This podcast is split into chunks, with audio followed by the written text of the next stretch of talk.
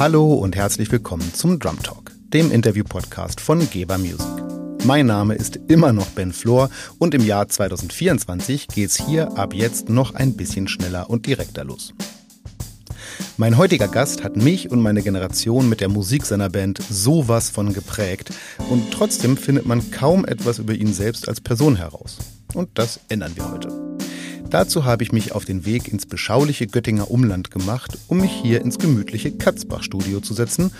Musste ich erstmal finden, war nicht so einfach, um mit einem Mann zu sprechen, der mir von allen Menschen, mit denen ich im Vorfeld gesprochen habe, als direkt, ungefiltert und wahnsinnig nett beschrieben wurde. Na, mal gucken, ob das stimmt. Herzlich willkommen dem Mann, zu dessen Grooves sicherlich schon fast alle Menschen in meinem Alter und auch darüber und darunter hierzulande schon getanzt haben herzlich willkommen dem Drummer einer der erfolgreichsten Rockbands Deutschlands, den Guano Apes. Herzlich willkommen, Dennis Poschwatter.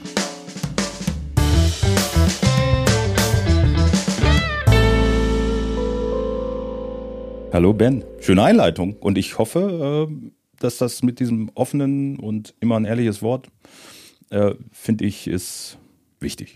Das habe ich tatsächlich, also das haben mir wirklich viele gesagt, aber ich habe in der Recherche vorher, es gibt äh, ähm, äh, paar Sachen, natürlich viel mit den Apes ähm, und es gibt ein Interview, ich glaube, das war von wow, bin mir nicht sicher, ob es MTV war. Nee, wahrscheinlich. Also es gibt jeweils ein Interview, ein relativ langes, äh, äh, mit einem mit einem äh, Journalisten, der erstmal alle drei ohne dich interviewt, weil du gerade noch unterwegs warst und später äh, bist du auch dabei und äh, zwischendrin in so einer Off-Szene ähm, stellt er sich vor die Kamera und sagt so ein bisschen und und naja, ähm, ordnet alle so ein bisschen ein. Naja, also Sandra, die antwortet immer so ein bisschen so, habe ich das Gefühl und Henning, bei dem ist das so. Naja, und er, er sagt auch so, ich glaube, mit dir fängt er auch an und sagt so, also bei dem Dennis habe ich das Gefühl, der sagt einfach, wie er denkt. So, der ist der geradlinigste von denen. Also es ist sogar journalistisch abgesegnet, dass das ja. scheinbar so ist. Das war so Rockpalast-Interview vor der 2017er. Ganz genau, das mhm. war's. Genau, da sagt er genau das. Ich habe so ein bisschen, also ich musste natürlich viel erstmal über dich nachdenken und, und recherchieren und so. Und ich habe dann irgendwann festgestellt, also so 1997, ja, das war äh, für uns beide ein wichtiges Jahr. Ich bin nämlich in dem Jahr gerade 18 geworden und habe eine Ausbildung begonnen. Ich habe äh, günstigerweise eine Ausbildung zum Radio- und Fernsehtechniker begonnen. Ein Job, den es heutzutage, glaube ich, so gar nicht mehr gibt. Aber ich habe halt in der Werkstatt gearbeitet, in der wir Fernseher repariert haben. Und wir hatten da so einen Raum, ähm, das war der Probolaufraum. Das, das heißt, da liefen ganz, da standen ganz viele Fernseher, die wir repariert hatten und liefen um zu gucken, ob die dauerhaft laufen. Natürlich immer ohne Ton und immer auf so Standardsendern, die halt meine Kollegen eingestellt haben. Aber der blöde Azubi, also ich, der hat immer mindestens einen Fernseher auf einen Musiksender eingestellt, weil ich immer nebenbei ein bisschen gucken wollte und ab und zu mal den Ton ein bisschen lauter gedreht habe.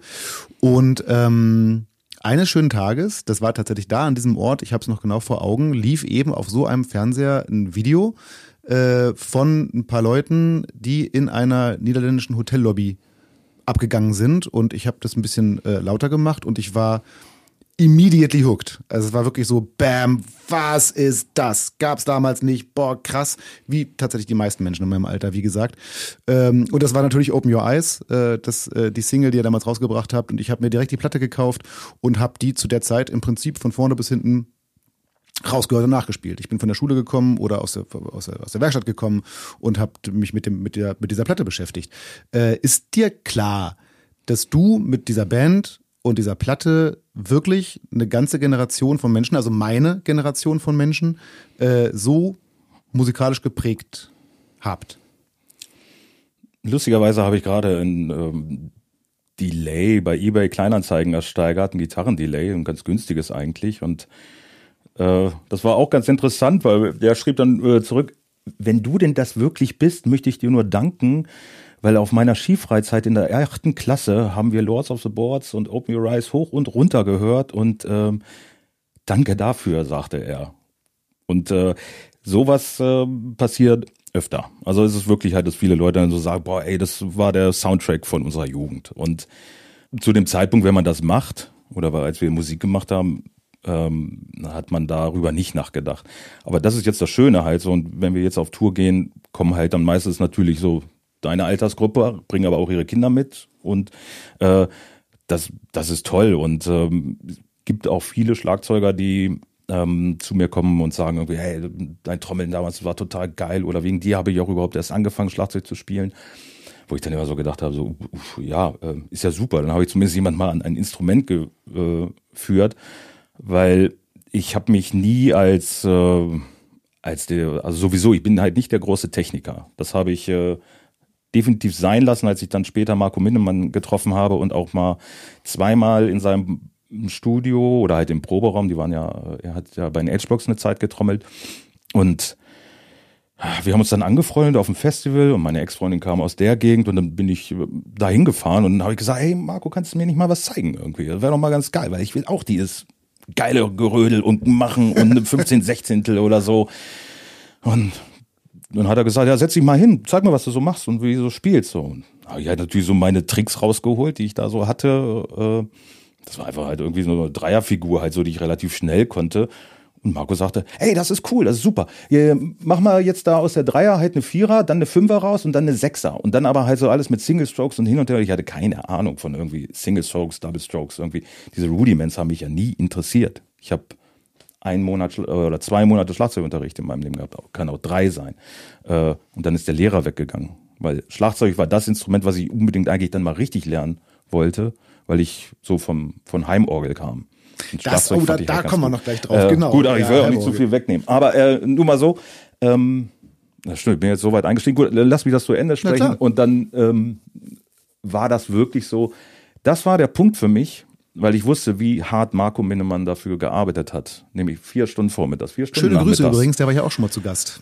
ja, also unbedingt, Marco. Ich weiß ja nicht, wo du dich rumtreibst, aber wir haben viel Kontakt gehabt. Auch seine Ex-Frau war äh, bei uns, Artemis Gunaki. Äh, mit der er auch dieses Duo hatte, ne? Also mit dieser Band. Genau, hm. und äh, die war Vocal Coach bei uns eine Zeit lang, ist ah, mit ja. uns auf Tour gefahren. Und danach habe ich äh, beschlossen, weil ich sowieso eher aus der Grunge-Zeit kam, so Stone Temple Pilots und solche Geschichten, dass mich dieses höher, schneller, weiter, weil ich A, eine saufaule Sau bin, was Proben angeht. Ich finde Schlagzeugspielen an sich alleine sowas von arschlangweilig. Ähm, das, äh, ich schaffe so 20 Minuten, eine halbe Stunde, mich irgendwie mal hinzusetzen und was zu machen, wenn ich merke, irgendwie linke Hand wird scheiße, irgendwie, dass ich mal da ein bisschen rumtrommeln muss. Ähm, hab da entschlossen an dem Tag, okay, scheiß drauf, irgendwie dieses Hödli Hödli schaffe ich sowieso nicht mehr. Und ist das das, was ich überhaupt will? Und dann habe ich beschlossen, ich will die Leute zum Tanzen kriegen, ich will grooven, ich will große Bewegungen machen und, äh, und danach war ich total happy, weil es mir so einen extremen Druck weggenommen hat, weil dieser Anspruch, dass viele Leute gesagt haben, oh, du bist ja ein toller Schlagzeuger, der war mir nicht wichtig oder so halt so, oder das hatte damit nichts zu tun, weil ich dachte, ein toller Schlagzeuger ist man nur, wenn man Hörli Hörli macht. Ja, ich finde, ich habe mir natürlich auch noch viel von der Musik, die ich natürlich auch kannte, nochmal angehört. Und ich weiß noch, ähm, das fand ich jetzt äh, speziell auf eurer ersten Platte.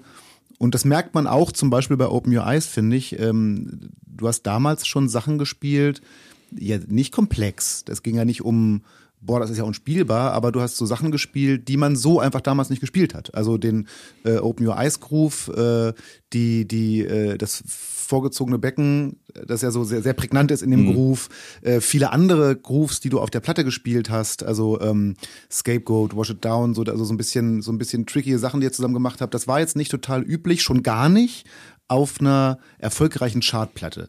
Und ich glaube, das ist jetzt, also ich würde sagen, das ist eher das, war, was inspiriert hat, statt zu sagen, das ist ja unspannend. Im Gegenteil, bei mir war es eher so, was ihr gemacht habt, und wenn ich sage, ich habe die Platte rausgehört, meine ich, ich habe auch Hennings Gitarren rausgehört und das nachgespielt und so, ne? Was ihr gemacht habt, das war alles spielbar.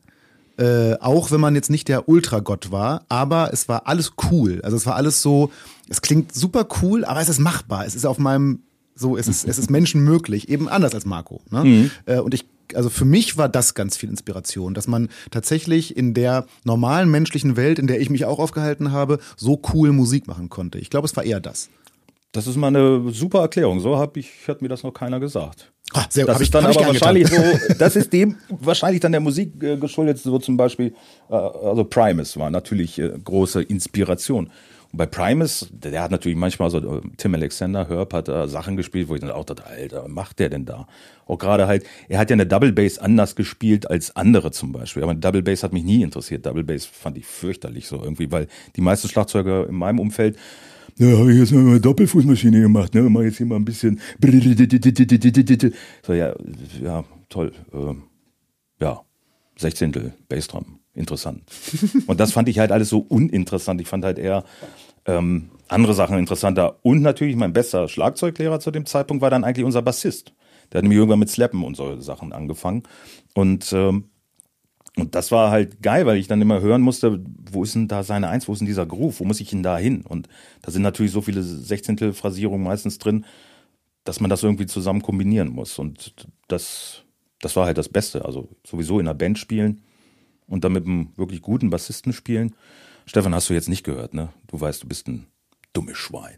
äh, aber äh, das, das hilft halt so. Ja, ne? auf jeden Fall. Wir müssen, also in, in, dieses Thema mit der Band müssen wir später, und das Leave Them Hungry, ich kann mir vorstellen, dass ein paar Menschen sich diesen Podcast ähm, jetzt mal vor allen Dingen deswegen anhören, weil sie möglicherweise äh, Freunde dieser Band sind. Aber Leute, ihr müsst euch noch ein bisschen gedulden, bis wir über diese Band ausführlicher sprechen. Das dauert noch ein bisschen. Ich möchte ja auch, dass ihr den Rest über Dennis erfahrt und nicht nach, danach abschaltet. Deswegen würde ich gerne vorher, weil also ja, ich habe schon viel weggenommen. Bevor nee, nee, nee, das das nicht. Ja, auch, oh, ich habe noch ganz viel, ich habe noch ganz oh. viel auf dem Zettel. Aber man kann dir jetzt mal ganz klar eine Sache nicht vorwerfen, und zwar, dass du dich zu sehr ins öffentliche Rampenlicht stellen würdest. Ich habe, ich bin ja fast verzweifelt in der Recherche. Ne? Man kriegt ja wirklich fast nichts über dich raus, wenn dann im Kontext äh, mit den Apes und äh, also so über dich selber wirklich wahnsinnig wenig. Und da würde ich gerne mal ein kleines bisschen nacharbeiten, wenn du einverstanden bist, mal so ein bisschen in deine Vita reinriechen.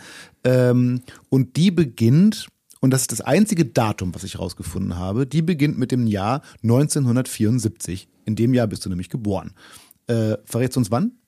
22. Juli. Dann wirst du Sozialversicherungsnummer ist 2207, also 74001P, irgendwas. Ja. Äh, das heißt, du wirst in diesem Sommer tatsächlich 50 Jahre alt. Du hast es mhm. ja schon so ein bisschen angedroht. Äh, und ähm, du bist in Göttingen geboren, oder? Nordheim.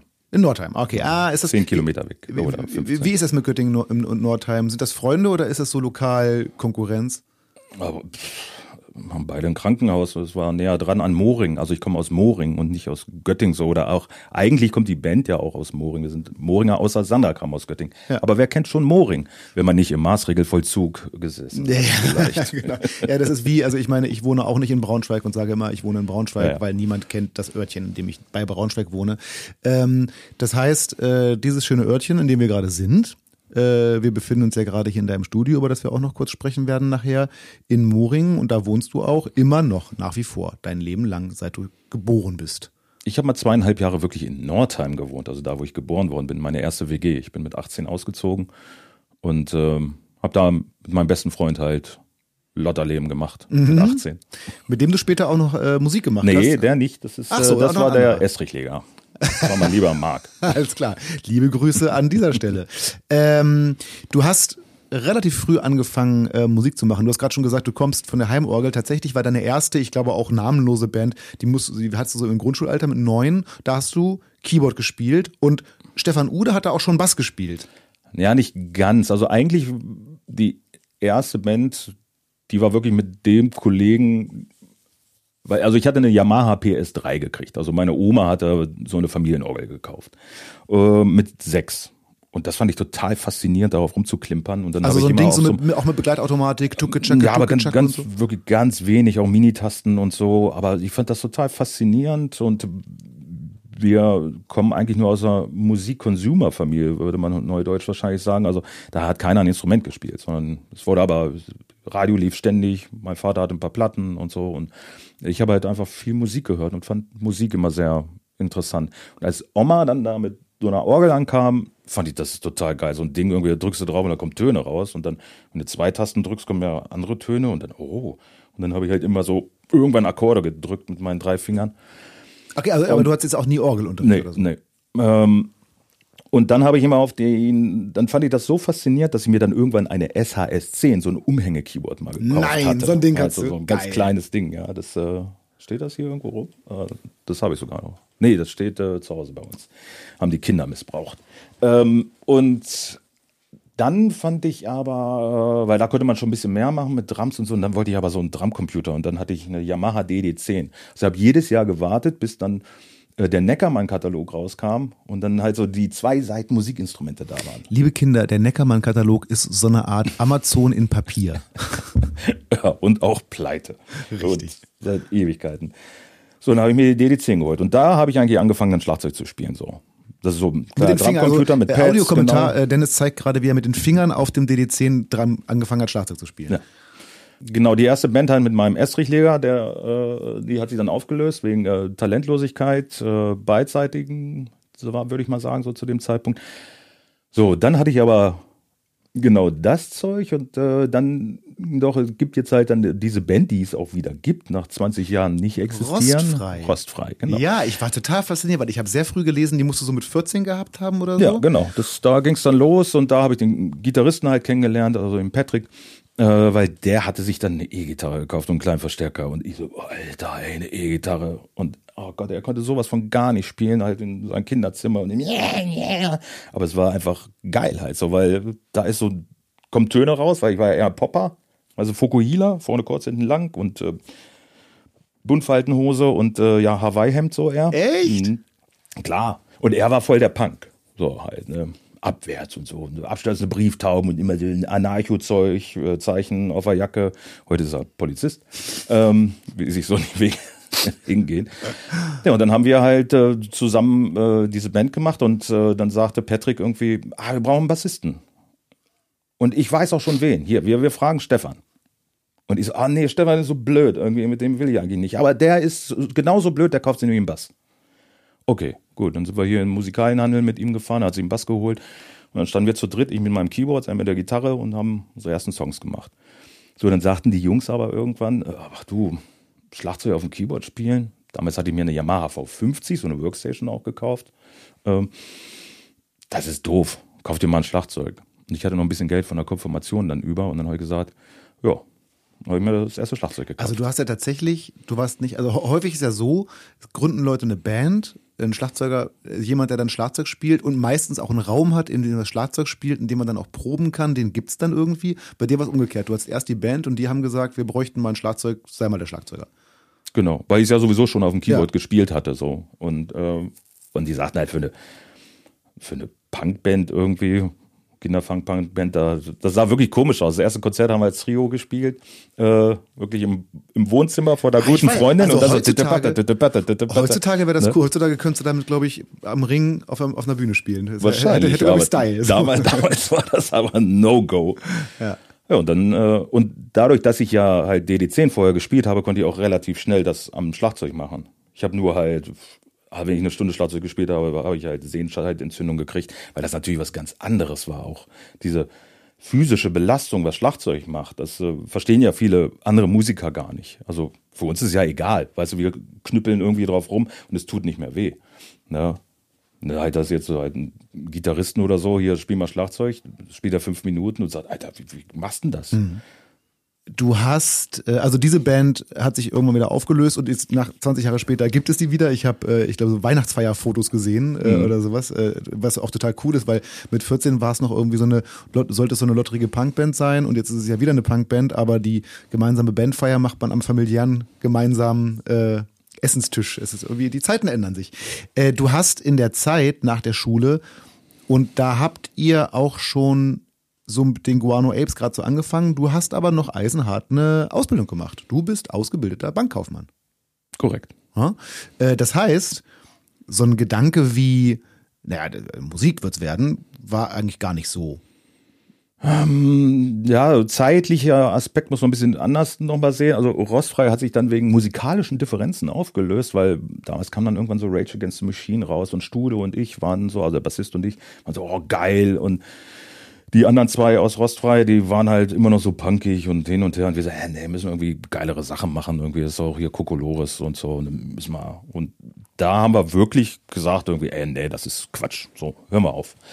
Und ich habe halt aber Henning, den Gitarristen von Guano Apes, halt dann schon kennengelernt zu dem Zeitpunkt, mit dem habe ich parallel schon Musik gemacht. Also hat sich dann rostfrei aufgelöst und ähm, ich hatte mit Henning schon das und dann hatte Stude nichts zu tun. Da habe ich gesagt, Stude, komm her, dann lass uns doch Henning als Gitarristen dazu nehmen. Und dann gab es eigentlich schon die Guano Apes. Mit dir als 91, Sänger auch, oder?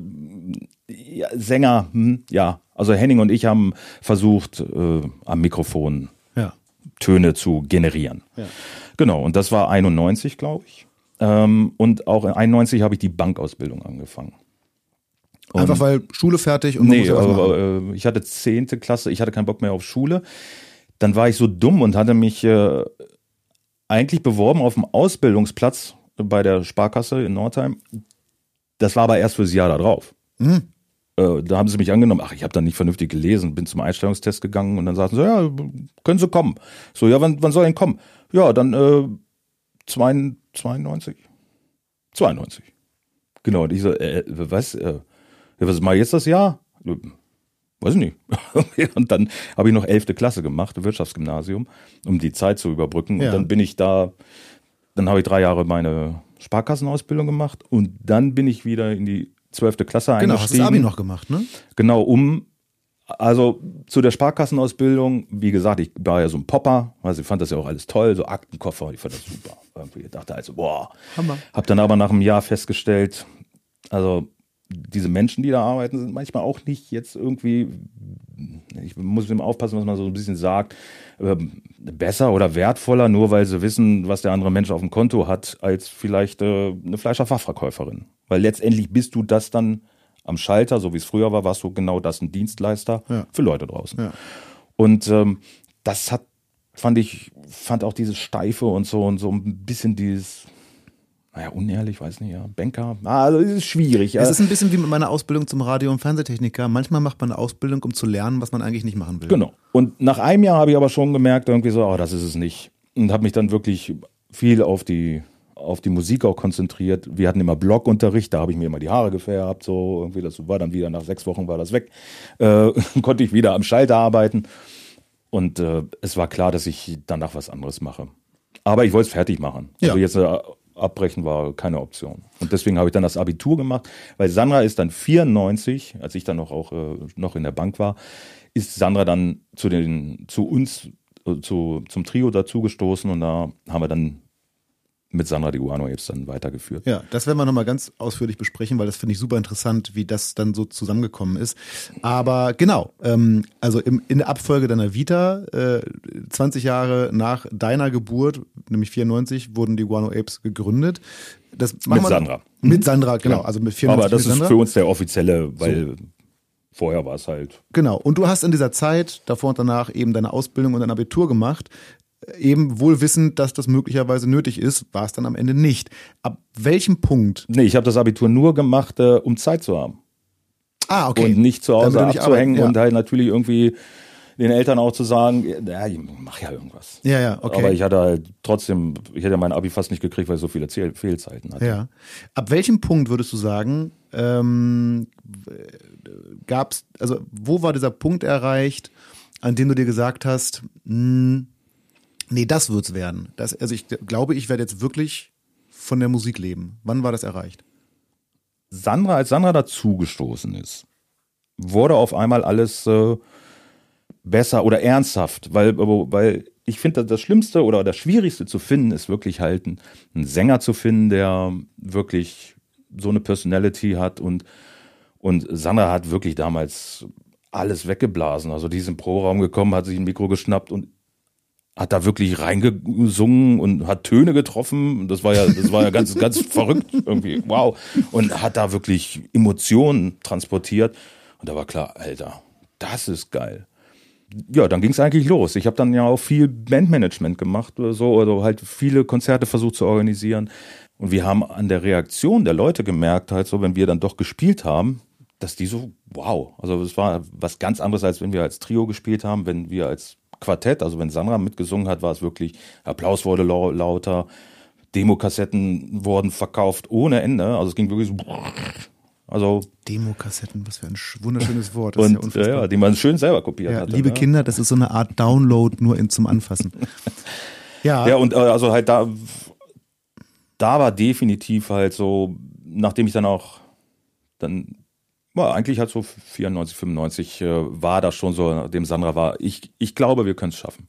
Ja. Also, oder ich glaube, wir können, und da, dann ging dann auch langsam so dieser Gedanke los, ja, okay, schön wäre es einfach halt, wenn du mit der Musik deinen Unterhalt bestreiten kannst. Also bleib in einer kleinen Scheiß-WG, ähm, Ja. und, äh, und brauchst irgendwie 1000 Mark.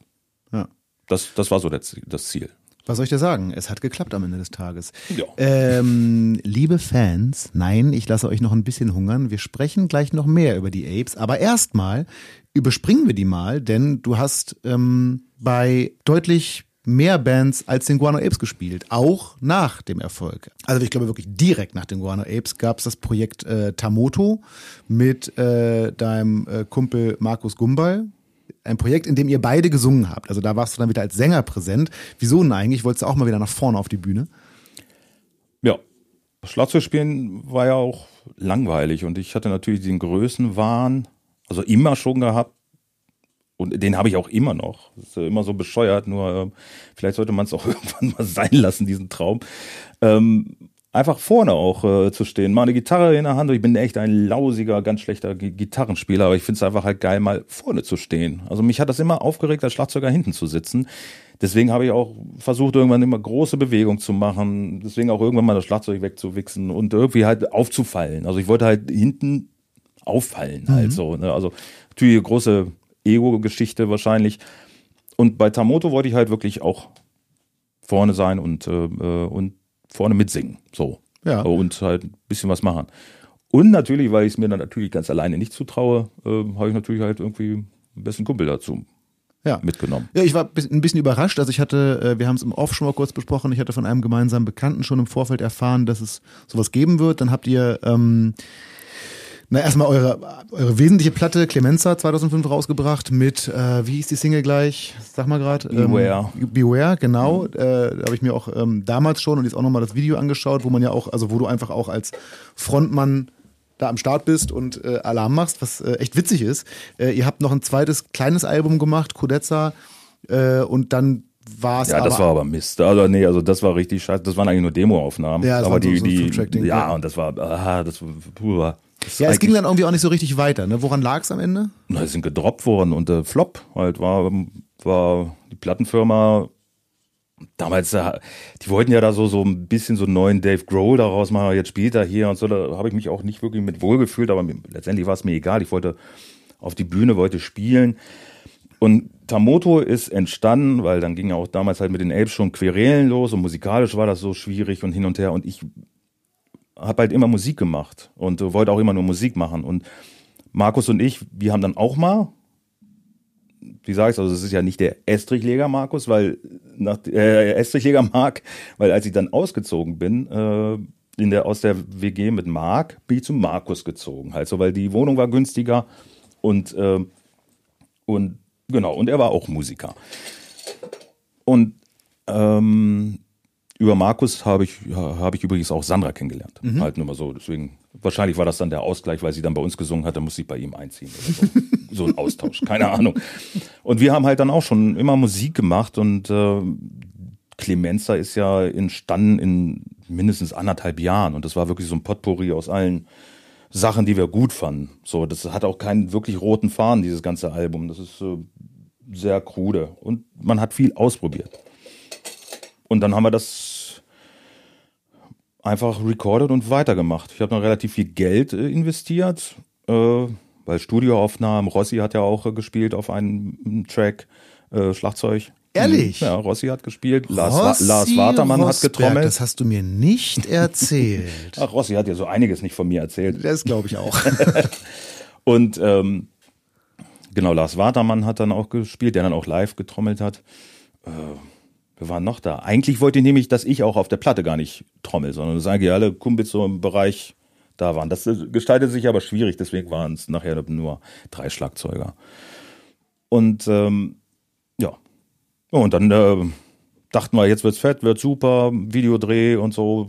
Hatte dann einen Deal gekriegt äh, mit meiner alten Plattenfirma, wo die Apes waren. Da hatten wir uns ja aufgelöst dann. Und und, und dann, ging, und dann ging's da. los, genau irgendwie. Es wurde, glaube ich, viel richtig gemacht, aber was halt krass war, wir hatten dann auch ein Management und äh, die Tour wurde abgesagt wegen zu wenig Ticketverkäufen. Die Platte ist nur einmal kurz gechartet und war dann wieder weg. Und, äh, und mein Manager sagte damals so hart, du, manchmal ist das halt so, wollen die Leute das draußen nicht. Hm. Und das war für mich damals, äh, ja, ja, ja gut, dann halt nicht. Ja. So. Und dann haben, haben wir aber parallel schon I.O. gegründet. I.O. Also halt das okay, nächste Ding, genau. Dann kam ja. nämlich I.O., das ist auch das nächste auf meiner Liste. Und I.O., um es mal runterzubrechen, I.O. sind die Guano Apes ohne Sandra. Äh, stattdessen mit dem äh, Sänger Charles Simmons, der jetzt eher so, ich würde sagen, stimmlich eher so ein bisschen Soul-Sänger ist statt Rocksänger. Wie kamt ihr zu dem? Ich habe ihn äh, auf einer Aftershow-Party im King Kamehameha Club während der Musikmesse gesehen. Da hat er nämlich in so einer Galaband gespielt. Mhm.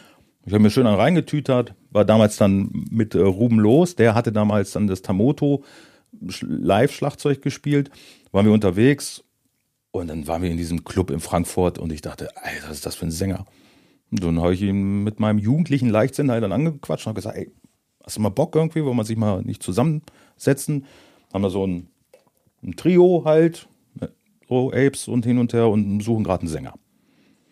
Ja, und dann sind wir so zusammengekommen. Ja, und doch äh, ein bisschen Musik gemacht. Ihr habt eine äh, eigentlich sehr gute Platte, wie ich finde, rausgebracht. For the Masses, 2008 war das.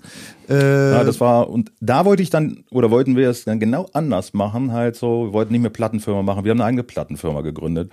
Wir haben nur einen Vertriebsstil gehabt, eine Promo-Sache. Wir haben 150 Shows mit dieser Band gespielt, weißt du, vorher erstmal alles spielen, bevor diese Platte raus ist. In 2007 waren wir nur unterwegs, mhm.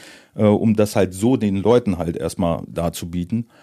Was dann schlau war, halt, weil 2.8 kam dann die Platte raus und wir hatten viele Gefallen sozusagen halt an Local Promotern oder so halt eingefordert, dass wir halt auf vielen Festivals spielen konnten. Und als wir 2.8 wieder losrennen wollten, hieß es ja, wieso, er war doch letztes Jahr da. Mm. Und dann so, ja, wie bescheuert eigentlich so. Und die Platte war ein, ein Desaster. Also jetzt auch wieder monetär und mm. äh, Geschichte, das war, ähm, das war schlimm. Dann war auch 2009, äh, als dann so langsam die Guano Apes Reunion äh, äh, am Start war, war dann RO erstmal auch wieder Geschichte. Allerdings war damals laut offizieller Aussage die Band on hold, also offiziell eigentlich nie aufgelöst. Ähm, jetzt, wir, haben es 15 Jahre später. Man kann wohl sagen, das wird nichts mehr, oder? Habt ihr noch Kontakt zu Charles? Ähm, wann habe ich denn? Nee, äh, nein, eigentlich Kontakt gibt's nicht. Ich glaube, ich habe mit Charles, glaube ich, das letzte Mal vor zwei Jahren mal telefoniert oder gesprochen. Er hat ja auch seinen eigenen Weg gemacht dann, das fand ich ja auch ganz gut. Er hat dann, glaube ich, bei der ersten The Voice Staffel mitgemacht, da Ach, ist er dann Achter geworden. Jetzt hat er, glaube ich, ein, ein, Musical in Hamburg äh, mitgespielt. Aber er singt äh, nach wie vor. Und er singt, ja. Und er ist wirklich ein, also fantastischer Sänger. Wir mussten ihn nur so ein bisschen von seinem Gala-Zeug wegkriegen, weil er war immer so Ani Animator, halt, so wie man das in der Gala-Band macht. Ne? Und mhm. wir haben ihm gesagt, nee, äh, als Rockstar-Sänger musst du ein Arschloch sein, musst du die Leute anmachen, musst du, und das ist halt auch nicht in seinen mhm. Gen halt so. Ne? Und das war echt lustig. Wir hatten sogar eine Zusage die, von der Musikinitiative, die das neue Album mit äh, finanziert hätten. Die Hälfte des zweiten Albums war schon längst geschrieben. Aber es sollte nicht wieder sein. Nee eine Band, die habe ich nicht ganz genau verstanden. Ich glaube, das war auch nicht so lange. Es gab noch, ähm, ich hoffe, ich spreche es richtig aus, äh, Laxon. Ach, Laxon. Ja, das habe ich gar nicht mehr auf dem Siehst du? Das war aber schon auch, also das war äh, im Wesentlichen der Schweizer, Schweizer Sänger Raphael Kraus, der mhm. auch übrigens nach wie vor als Sänger und äh, nee, Songwriter. Ah, ich hat, hat alles äh, an den Nagel gegangen. Nein, ehrlich? Ja. Weil ich habe noch so eine Website gefunden, wo er ein bisschen, aber nee, ach gucke. Echt? Ja, aber so, kann eigentlich auch sein, hat er eigentlich, äh, der macht eigentlich Fotos so. Ah ja. Äh, aber vielleicht gibt's hier auch noch. Also eigentlich hat er alles verkauft und ah, hatte okay. keinen Bock mehr. Auf jeden Fall hat er damals, also es war so ein, der war so Singer-Songwriter, würde ich sagen, ne? hat irgendwie seine, seine Stücke geschrieben und ihr wart dann, also letzten Endes gab's dann, ist dann diese Band entstanden. Ähm, mit auch Bekannten von dir und eben dir. Aber das, also war auch recht erfolgreich unterwegs eine Zeit lang, aber er ist dann einfach Nö, auch wieder. Auch nicht. Auch nicht erfolgreich unterwegs. Nö. Ah. Nur, also äh, hier kommt in mein Studio, ich produziere euch Flops ohne Ende, das ist super. aber ihr werdet viel Spaß haben und so geile Mucke machen. Naja, aber äh. es ist nicht alles äh, erfolglos geblieben, weil zum Beispiel die letzte Band, die ich, also ja, die, die, die aktuellste Band, die ich gefunden habe, in der du noch äh, ähm, als Schlagzeuger auch engagiert warst, äh, war Raubein äh, die Band um den Sänger Henry Raubein und die gibt es auch in der Konfiguration noch, nur eben nicht mehr mit dir am Schlagzeug, was sicherlich vor allen Dingen daran liegt, dass du einfach natürlich sehr engagiert bist in deiner Hauptband. Aber die sind durchaus am Start. Also die spielen jetzt dieses Jahr äh, auf diesem äh, Festival von In Extremo, äh, war noch, glaube ich, auch als Support mit denen unterwegs. Also da, bei denen geht schon was. Also da ja, ich habe da Ich habe halt äh, angefangen, weil wie, ich habe das erste Showcase getrommelt für Plattenfirmen, noch zu Pandemiezeiten im kleinen Club. Da waren zwei geladene Gäste da.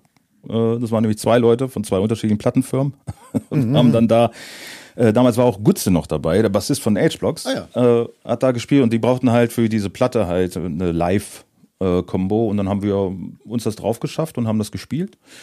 Genau, und dann hat es ein bisschen gedauert. An der Produktion war ich nicht beteiligt, sondern dann hatte mich äh, Henry dann gefragt, ob ich äh, dann live spielen will. Und ich habe gesagt, ja klar, mache ich. Dann ging es auch Gott sei Dank nach der Pandemie in 2022 los. Jetzt muss ich erst mal kurz gucken. 2022. Ja, ja, wir sind 24. 2022. Erste Tour wieder im März, irgendwie Stuttgart, erste Show wäre, nee, Quatsch, äh, wäre eine andere Show gewesen. Stuttgart war die erste, die ich dann gespielt habe. Krieg an dem Wochenende, aber natürlich Corona davor und so, buff, äh, und dann mussten die Luis, der jetzt der Schlagzeuger von denen ist, in zwei Abenden das Set einproben lassen. Oh, schön. Und Louis ist ein fantastischer Trommler, der hat das auch gut gemacht. Äh, und dann bin ich das Wochenende darauf wieder eingestiegen, da war ich genesen und auch wieder negativ. Und dann habe ich die erste Tour mit denen gespielt. Und dann so das ganze Jahr über äh, verschiedene Sachen gespielt.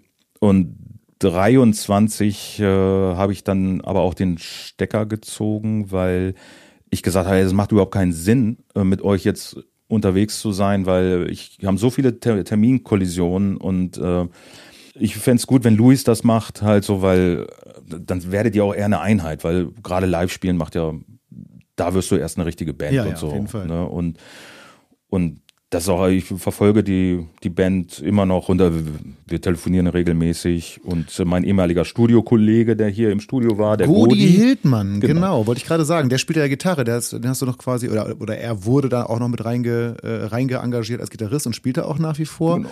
Und der hat, äh, vielleicht kannst du den mal ganz kurz vorstellen, weil der hat mit den Apes sehr viel zu tun, spielt, glaube ich, bei euch auch noch zweite Live-Gitarre. Nein, auch schon lange nicht mehr. Ach, hat er aber mal gemacht. Aber hat er gemacht, hat er so gemacht. Er zweieinhalb mit, Jahre. Er hat mit dir zusammen hier eine Zeit lang das äh, äh Katzbar-Studio äh, betrieben. Mhm. Äh, genau, erzähl mal kurz was über den. Godi ist äh, einer, der, auch ein fantastischer Gitarrist. Äh, hat nie selber äh, Songs geschrieben, finde ich immer komisch. Ist ein ich äh, sage immer, einer der besten Frequenzenschubser der Welt. Also ich habe das immer gehasst, wenn der hier so Sachen gemischt hat und dann immer, äh, da bei 2K ist irgendwie nur so eine Nase. Äh, der war die ganze Zeit am Schrauben mit Frequenzen. Ich meine so, ey, mach doch einfach mal fett und laut und so. Und äh, ja, aber nee, das. Mittlerweile bin ich auch eher noch so ein Frequenzenschubser geworden, echt ganz interessant. Ähm, und äh, ich habe viel gelernt, halt, so gerade was äh, Recording und sowas angeht. Äh, das war super. Wir haben sehr viele Produktionen hier gemeinsam gemacht ähm, als Produzenten- und Engineer-Team. Und ähm, genau. Und Godi hatte ich dann irgendwann gesagt, so weil wir überlegten, ah, wollen jetzt auch nicht so viel vom Band kommen lassen bei den Apes, äh, jetzt schleppen wir mal Godi mit. Das war geil. Und dann haben wir irgendwann gesagt, Jetzt nehmen wir einen Rechner mit und äh, lassen die geflogen. Ist viel billiger. Godi, sorry. Alles klar. Und ähm, genau, äh, das Studio, obwohl es die Website anders behauptet, äh, betreibt ihr auch nicht mehr zusammen. Ich habe dann äh, jetzt mittlerweile Studiopartner hier auch schon kennenlernen dürfen. Ähm, das macht das mittlerweile auch in anderer Besetzung. Ja, also äh, Godi ist dann raus. Boah, ich glaube, jetzt auch schon vier Jahre oder so oder fünf. Äh, und dann stand das halt eine ganze Zeit ja auch leer. Und seit, ich glaube, seit zwei Jahren, zweieinhalb Jahren ist halt äh, Sille dabei. Ja, liebe Grüße an dieser Stelle, wurde auch schon sehr nett von ihm begrüßt. Ich habe noch einen Namen gefunden. Das, also irgendwie hast du da gespielt. Ich bin nicht so richtig schlau, äh, schlau drüber geworden. Vielleicht kannst du es mal auflösen. Higher Than Everest. Nee, da habe ich nicht gespielt. Die, das war mein erstes Versuchsprojekt zu produzieren. Alles klar. So, ist auch so eine Band hier aus der Göttinger Gegend, genau. habe ich mitbekommen. Mhm.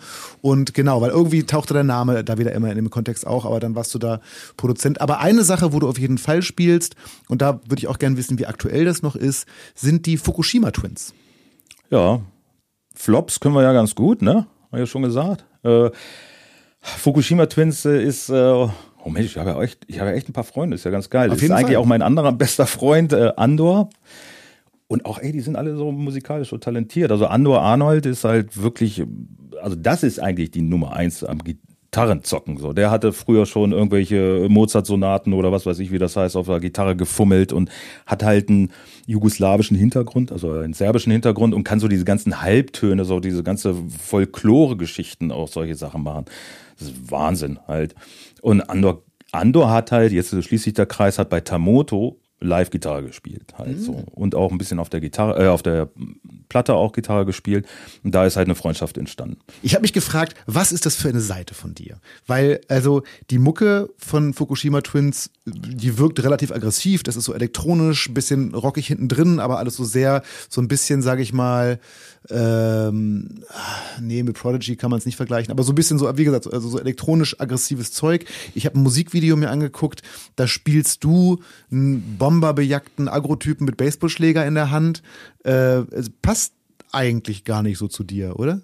Auch zu dem Zeitpunkt. Also ich finde ja, Musik muss immer authentisch sein und wir sind beides große Nine Inch Nails Fans was so das, das ein bisschen, ganz gut hin, was so ein bisschen so herkommt. Her. Aber mhm. wir haben mehr Scooter-Anleihen noch drin, halt so. Also die, die, die Schlechtigkeit von Scooter ist da noch mehr verfangen. Aber dann hätte er doch auch bitte den Erfolg von Scooter mit einbauen können. Das wäre doch gut. Ja, gewesen. gut, das machen ja andere Bands mittlerweile wie, ach nee, Eskimo Callboy, heißen sie ja nicht mal. Ähm, Electric Callboy. Ähm, nee, ähm, mittlerweile, also dieses Projekt gibt es halt auch schon sehr lange. Also es ist ja immer, du hast ja so, so Gehirnmatsch in, in deinem Kopf und das muss ja immer raus. Ja. Also und deswegen, ich habe ja dieses Studio eigentlich auch nur für mich. Na gut, dann kommen ab und zu mal Bands halt so, aber ich wollte nie ein Studio haben, aber ich wollte immer die Möglichkeit haben, mich zu recorden. Übrigens, äh, ich habe es schon mal erwähnt, glaube ich, aber liebe Zuhörenden, ich sag's euch nochmal, wir sitzen hier gerade in Dennis Studio in seiner Regie, sehr gemütlich übrigens. Ähm, also wenn ihr richtig Bock habt, Danke. in richtig gemütliche Atmosphäre, einen richtig schönen Flop zu produzieren, dann äh, würde ich euch das wärmstens ans Herz legen. Also warte, da sage ich nochmal jetzt, Fukushima Twins ist jetzt so weil wir von diesem elektronischen fast wieder ein bisschen weg sind. So, äh, ich glaube, es gibt Versionen und das, das, das kennen glaube ich viele Mucker. Äh, also mittlerweile sind wir bei Versionen im Schnitt immer 12, 16. Und mittlerweile haben wir jetzt sind wir kurz davor so hm. mal so eine EP fertig hm, zu haben. Klar. Jetzt. hm. ja, ja. Wir, nee, wo wir auch eigentlich sagen, okay, das ist es. Aber mal gucken, was nächsten Monat ist. Leute, checkt das aus. Wer weiß, vielleicht ist wirklich die EP fast fertig oder es gibt noch Version 18, 19, 20. Wir werden sehen.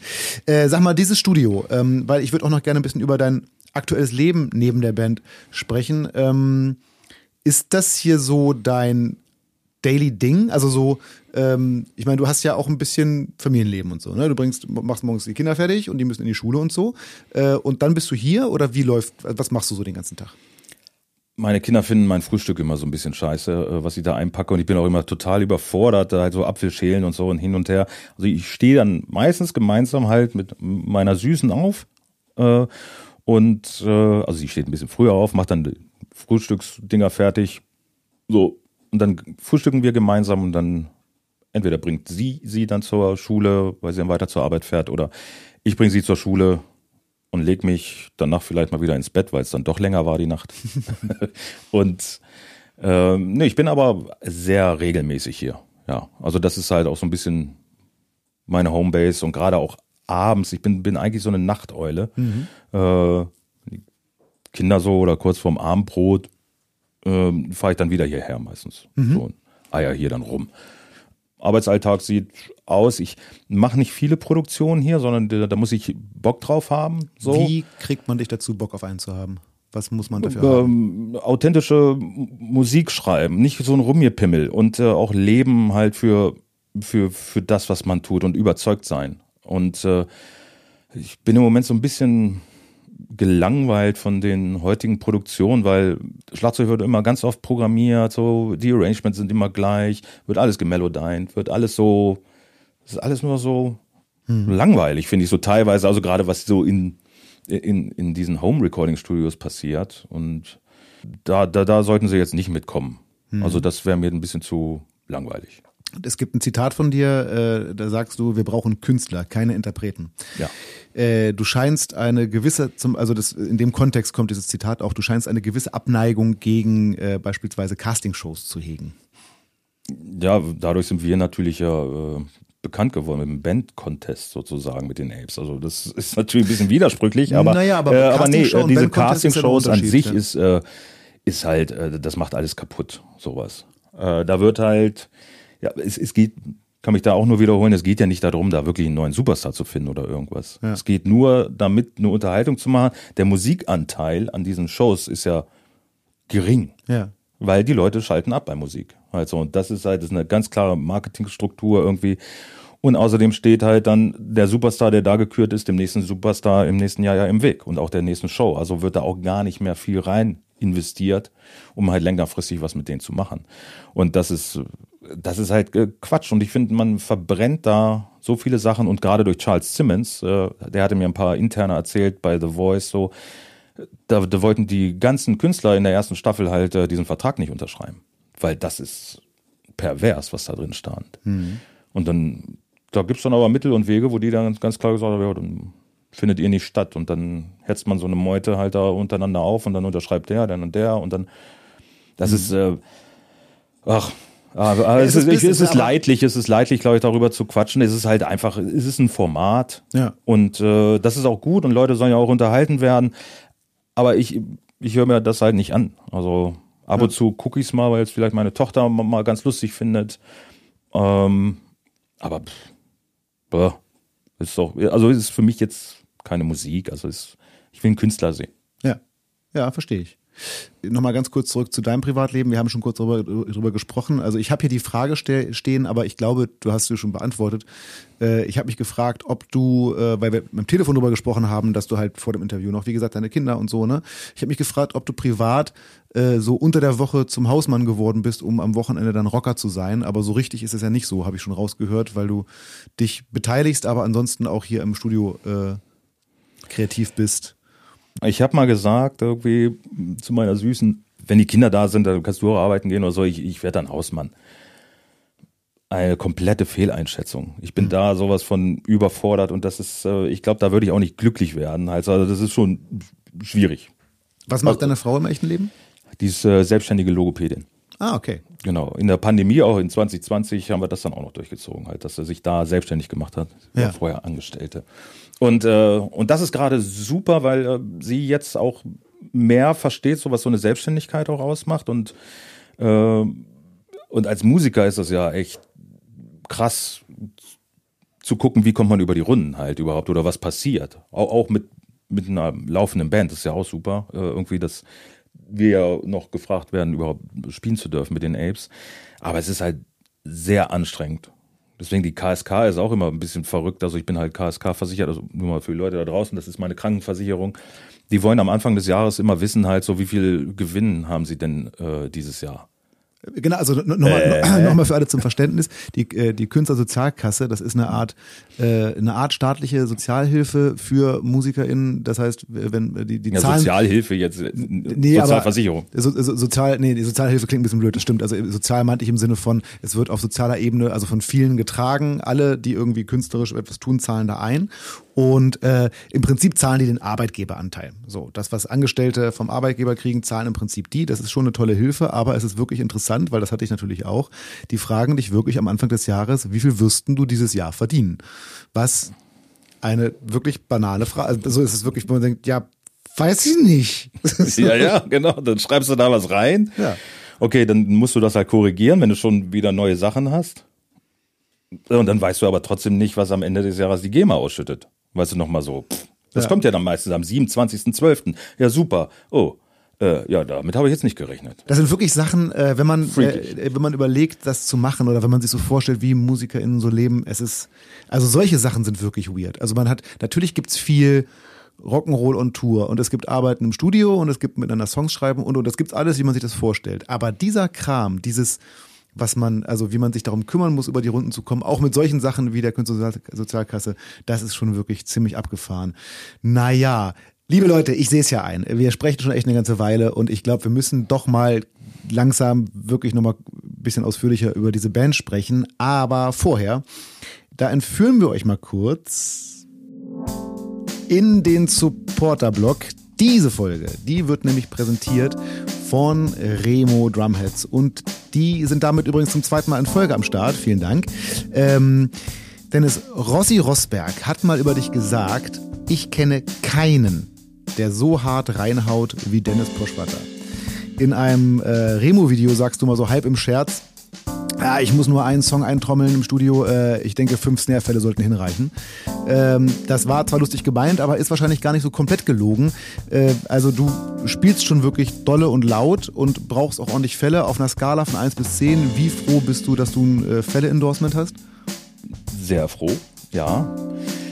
Mittlerweile bin ich auch ein bisschen äh, nicht mehr ganz so schlimm geworden. Aber, okay. aber, aber, aber Snare-Fell fliegt eigentlich nach jeder Show sowieso und äh, durchhauen passiert jetzt auch nicht mehr so oft. Vielleicht bin ich auch einfach alt oder einfach ein bisschen kontrollierter, weil ich meine, man kann auch Trommeln echt tothauen, also dass sie auch nicht mehr gut klingen. Also das musste ich mal lernen. Mhm. Ursprünglich hat das mal angefangen, eigentlich bei der ersten Platte, die wir gemacht haben, da sagte der Produzent, ja, kannst du bitte mal die Snare immer gleich laut spielen?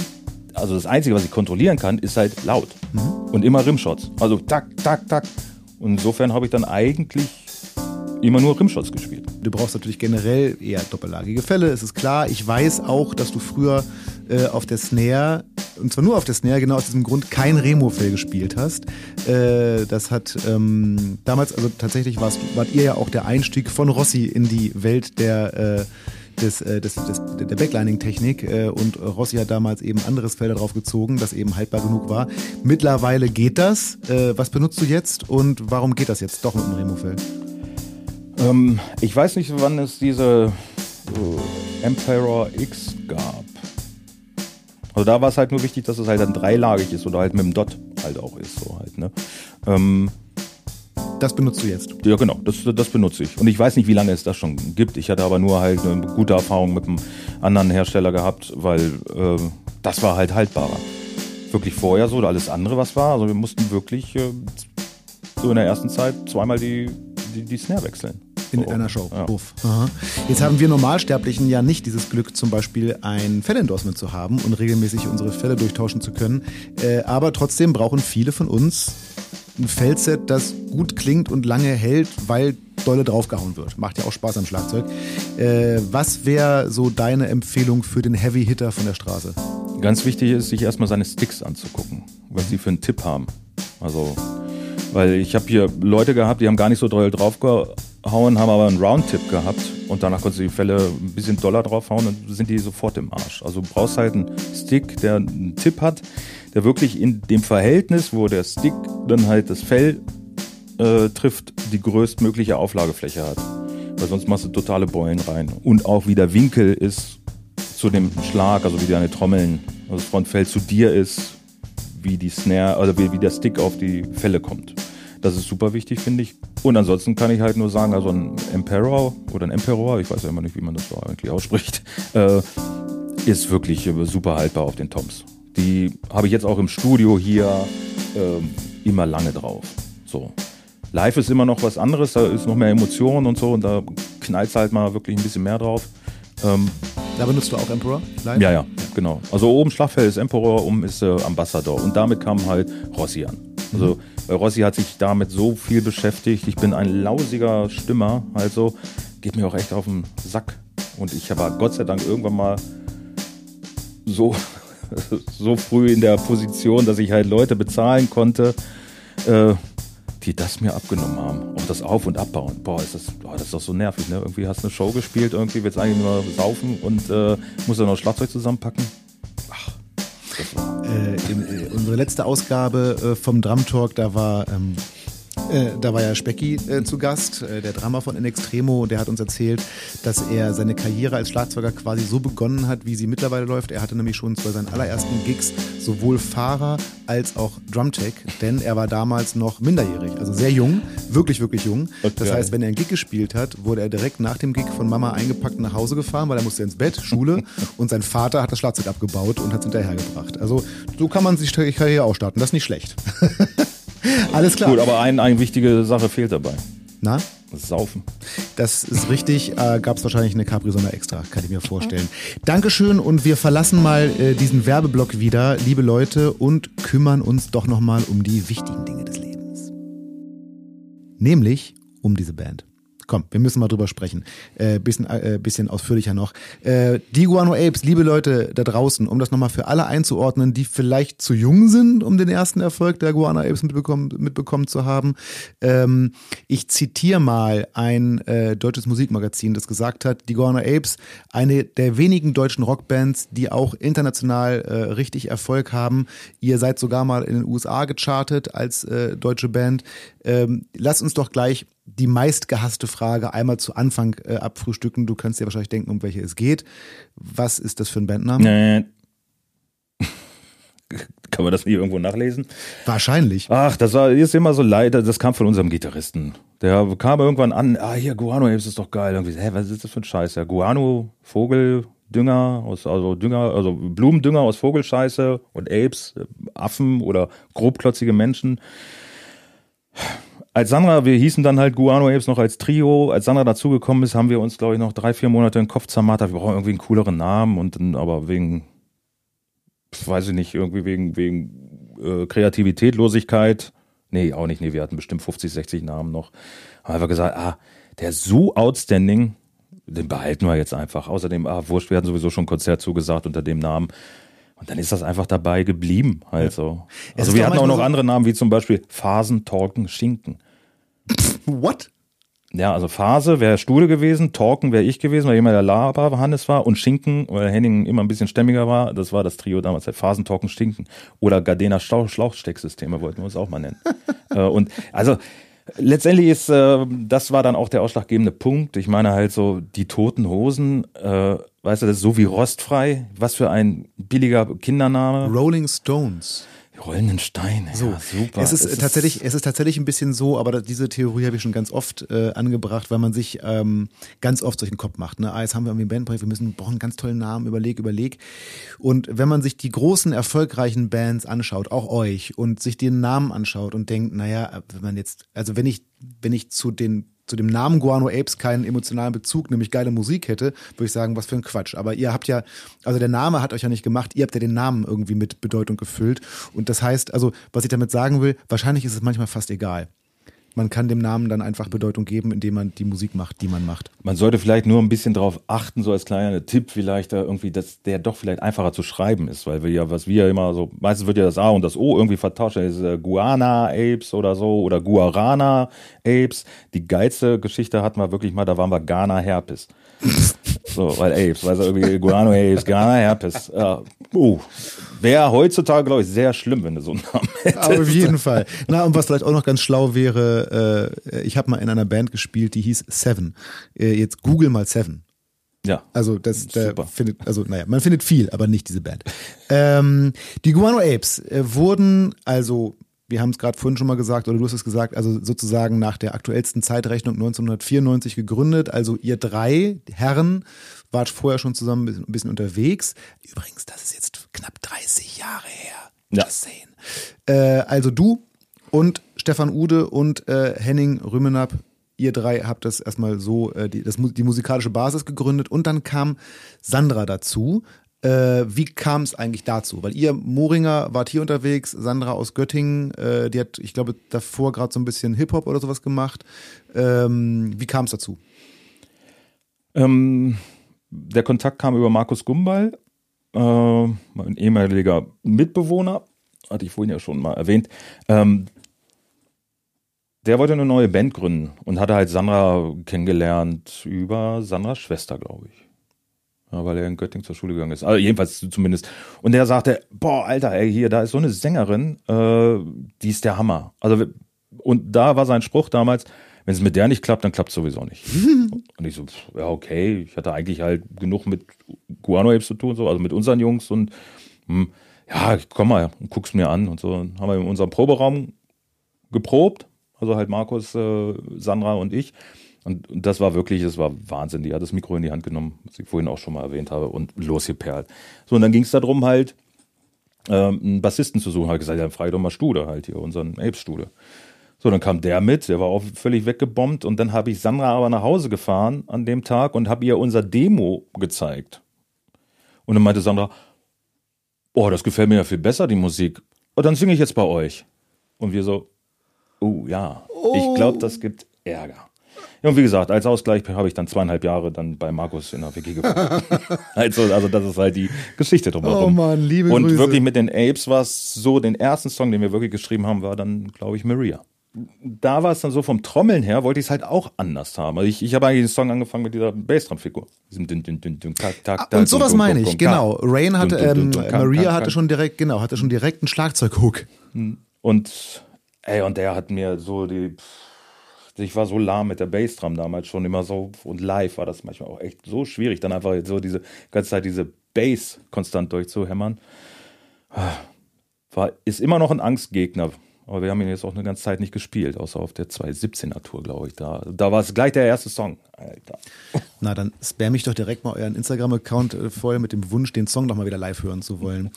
ähm, ihr habt äh, gespielt, gespielt, gespielt. Ich weiß tatsächlich, ich habe Verwandte hier in der Göttinger Gegend äh, und ich weiß damals, dass die auch erzählt haben, dass sie euch auch, ähm, also auch schon vor Local Heroes irgendwo gesehen haben. Ähm, und ihr habt dann aber eben, und ich würde behaupten, das war nochmal so ein Milestone, dass ihr 96 eben tatsächlich diesen Band-Contest, nämlich den, die FFN Local Heroes gewonnen habt und von dem Preisgeld die Produktion eures Albums bezahlt habt, das dann ein Jahr später rauskam, 97, das Album Proud Like a God, das naja, man kann es, also ist wahrscheinlich einfach so, es ist nach wie vor das Guano Apes Album, würde ich sagen. Ja. Also in allem, das hat einfach da Türen aufgemacht.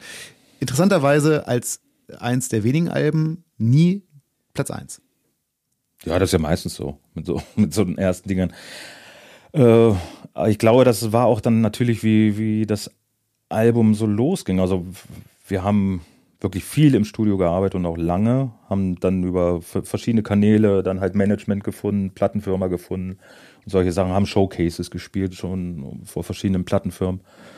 Äh, und dann sind wir halt dann zu Gun Records damals gekommen und die äh, sagten dann, okay, super, wollen wir unbedingt machen. Äh, dann haben die das gemacht.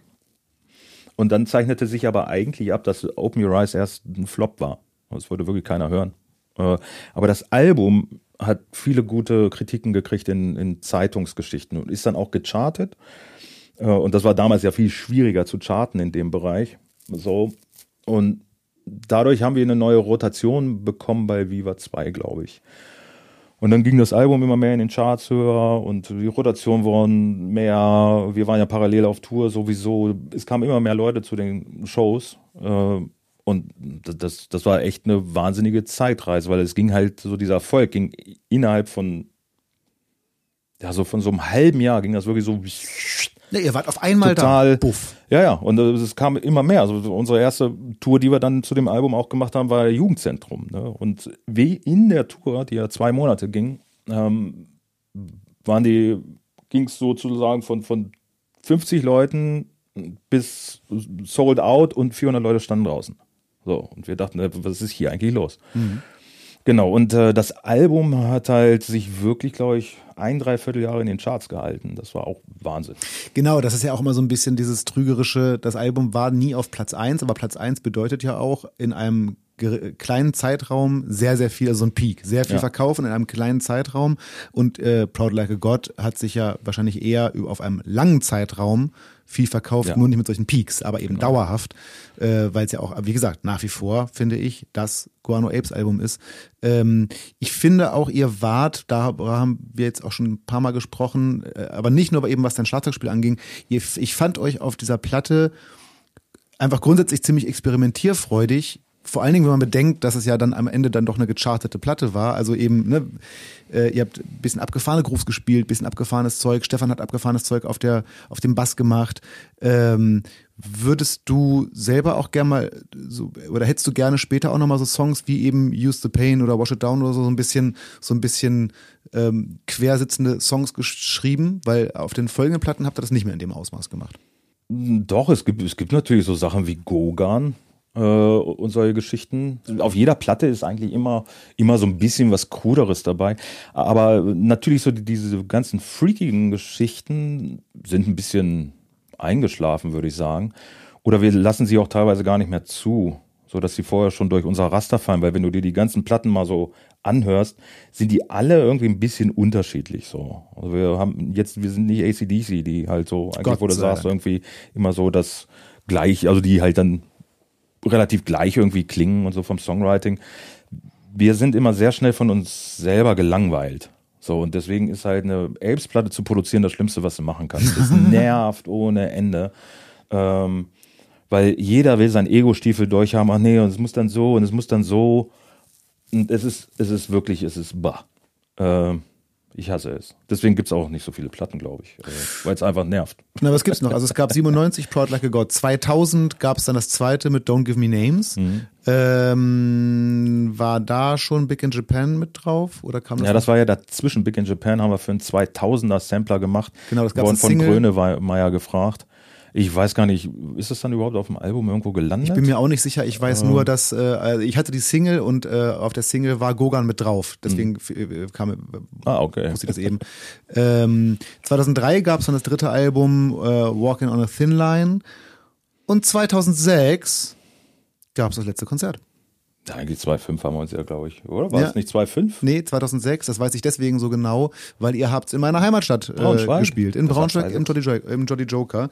Und ähm, ich weiß das, ich war nicht da, aber ich kann dir genau sagen, dass meine Schwiegereltern da waren. Die erzählen nämlich immer noch davon. Ja, da Genau. war es ganz gut, dass sie dann nicht hinten waren. Da- ja, wahrscheinlich. nein, nein, bestimmt, das war bestimmt toll. Äh, es war dann, also äh, ab dann sind all oder viele von den Dingen passiert, äh, über die wir vorhin gesprochen haben. Tamhoto und so weiter äh, äh, und äh, I.O. Und 2009 gab es dann so langsam dieses Comeback. Ihr habt die ersten Festivals wieder gespielt. Ich glaube, Stefan war so ein bisschen der, der ausschlaggebende, ich, Leute, ich bringe die Band wieder zusammen Typ, ne? Ja, das war so ein Joint Venture. Also Sandra hat ihre Soloplatte gemacht und brauchte einen Live-Bassisten und hatte keinen gefunden und hat dann Stefan irgendwann gefragt. Äh, Und Stefan hatte sich dann heimlich mit ihr während eines I.O.-Konzerts in Hamburg getroffen, war dann irgendwann nach dem Soundcheck weg. Also hätte ich das gewusst zu dem Zeitpunkt, dann hätte er wahrscheinlich keinen Bass mehr gehabt, weil der wäre dann in zwei Teile gewesen, weil wir sind ja nicht ganz so gut auseinandergegangen und ich dachte, Alter, ey, pff. so und dann hat er aber irgendwann gesagt so, ah, weil Stude ein echter Pragmatiker ist und der ist ja auch so ein Holzwurm und äh, ist ja Tischler, der will ja eigentlich gar kein Basser sein, ist er auch nicht. Also doch, er ist ein super fantastischer Basser, aber er hat eigentlich keinen Bo Bock Bass zu spielen. Also nur nur Apes. So ansonsten hat er mit Musik, äh, der nimmt das Instrument nie in die Hand. Unglaublich. Äh, und hat dann gesagt, ah, wenn ich noch Musik mache, dann muss es aber auch irgendwie ein bisschen nicht so dieses Klein-Klein und äh, so und man muss ja auch Geld verdient werden, ich habe ja auch Familie und so und bla und blubs, sagt er und hatte sich dann mit Sandra getroffen und er hat dann zu Sandra gesagt, hier, ähm, ja, ich kann bei euch, bei dir live spielen, aber dann setzen wir uns halt nochmal mit den Apes zusammen und gucken mal, ob wir da was hinkriegen. Und das passierte dann 2008. Das war übrigens der, einer der schlimmsten Tage meines Lebens. Ich stehe morgens auf, setze mich auf meine Toilette, guck. Also es war also der schönste und schlimmste Tag. Also eigentlich, also nein, ich war total, ich war fast vom Nervenzusammenbruch. Ich stehe morgens auf, ähm, setze mich auf die Toilette, gucke in den Spiegel, so und äh, hat dann meine Süße schön geschrieben: Herzlichen Glückwunsch, Papa, bin schwanger. so, hatte an dem Tag aber das Meeting auch mit den Apes. So, positiver Schwangerschaftstest, bams, puff, so. Oh. Aber mir kommen jetzt gerade noch hier die äh, Gänsepelle hoch. Äh, so, dann halt sehr nervös nach Göttingen gefahren. Wir hatten äh, unseren alten Booker mitgenommen als Mediator sozusagen, weil es war die Idee, dass man vielleicht eine, eine Festivalsaison spielt in 2.9 und er sollte dann mal anfragen, ob das, ob überhaupt noch Interesse besteht. So, dann war dieses Gespräch, war erst ein bisschen unterkühlt, aber zumindest hatten wir dann irgendwie gesagt, okay, wir treffen uns äh, und proben erstmal, weil das meinte nämlich dann der Booker, nee, bitte probt erstmal vor, bevor ich jetzt irgendwie die Leute heiß mache, irgendwie, dass die wir auf Tour gehen. Äh, weil so wie ich euch kenne, irgendwie trefft ihr euch einmal bei der Probe und haut euch dann wieder die Fresse ein und dann war's das.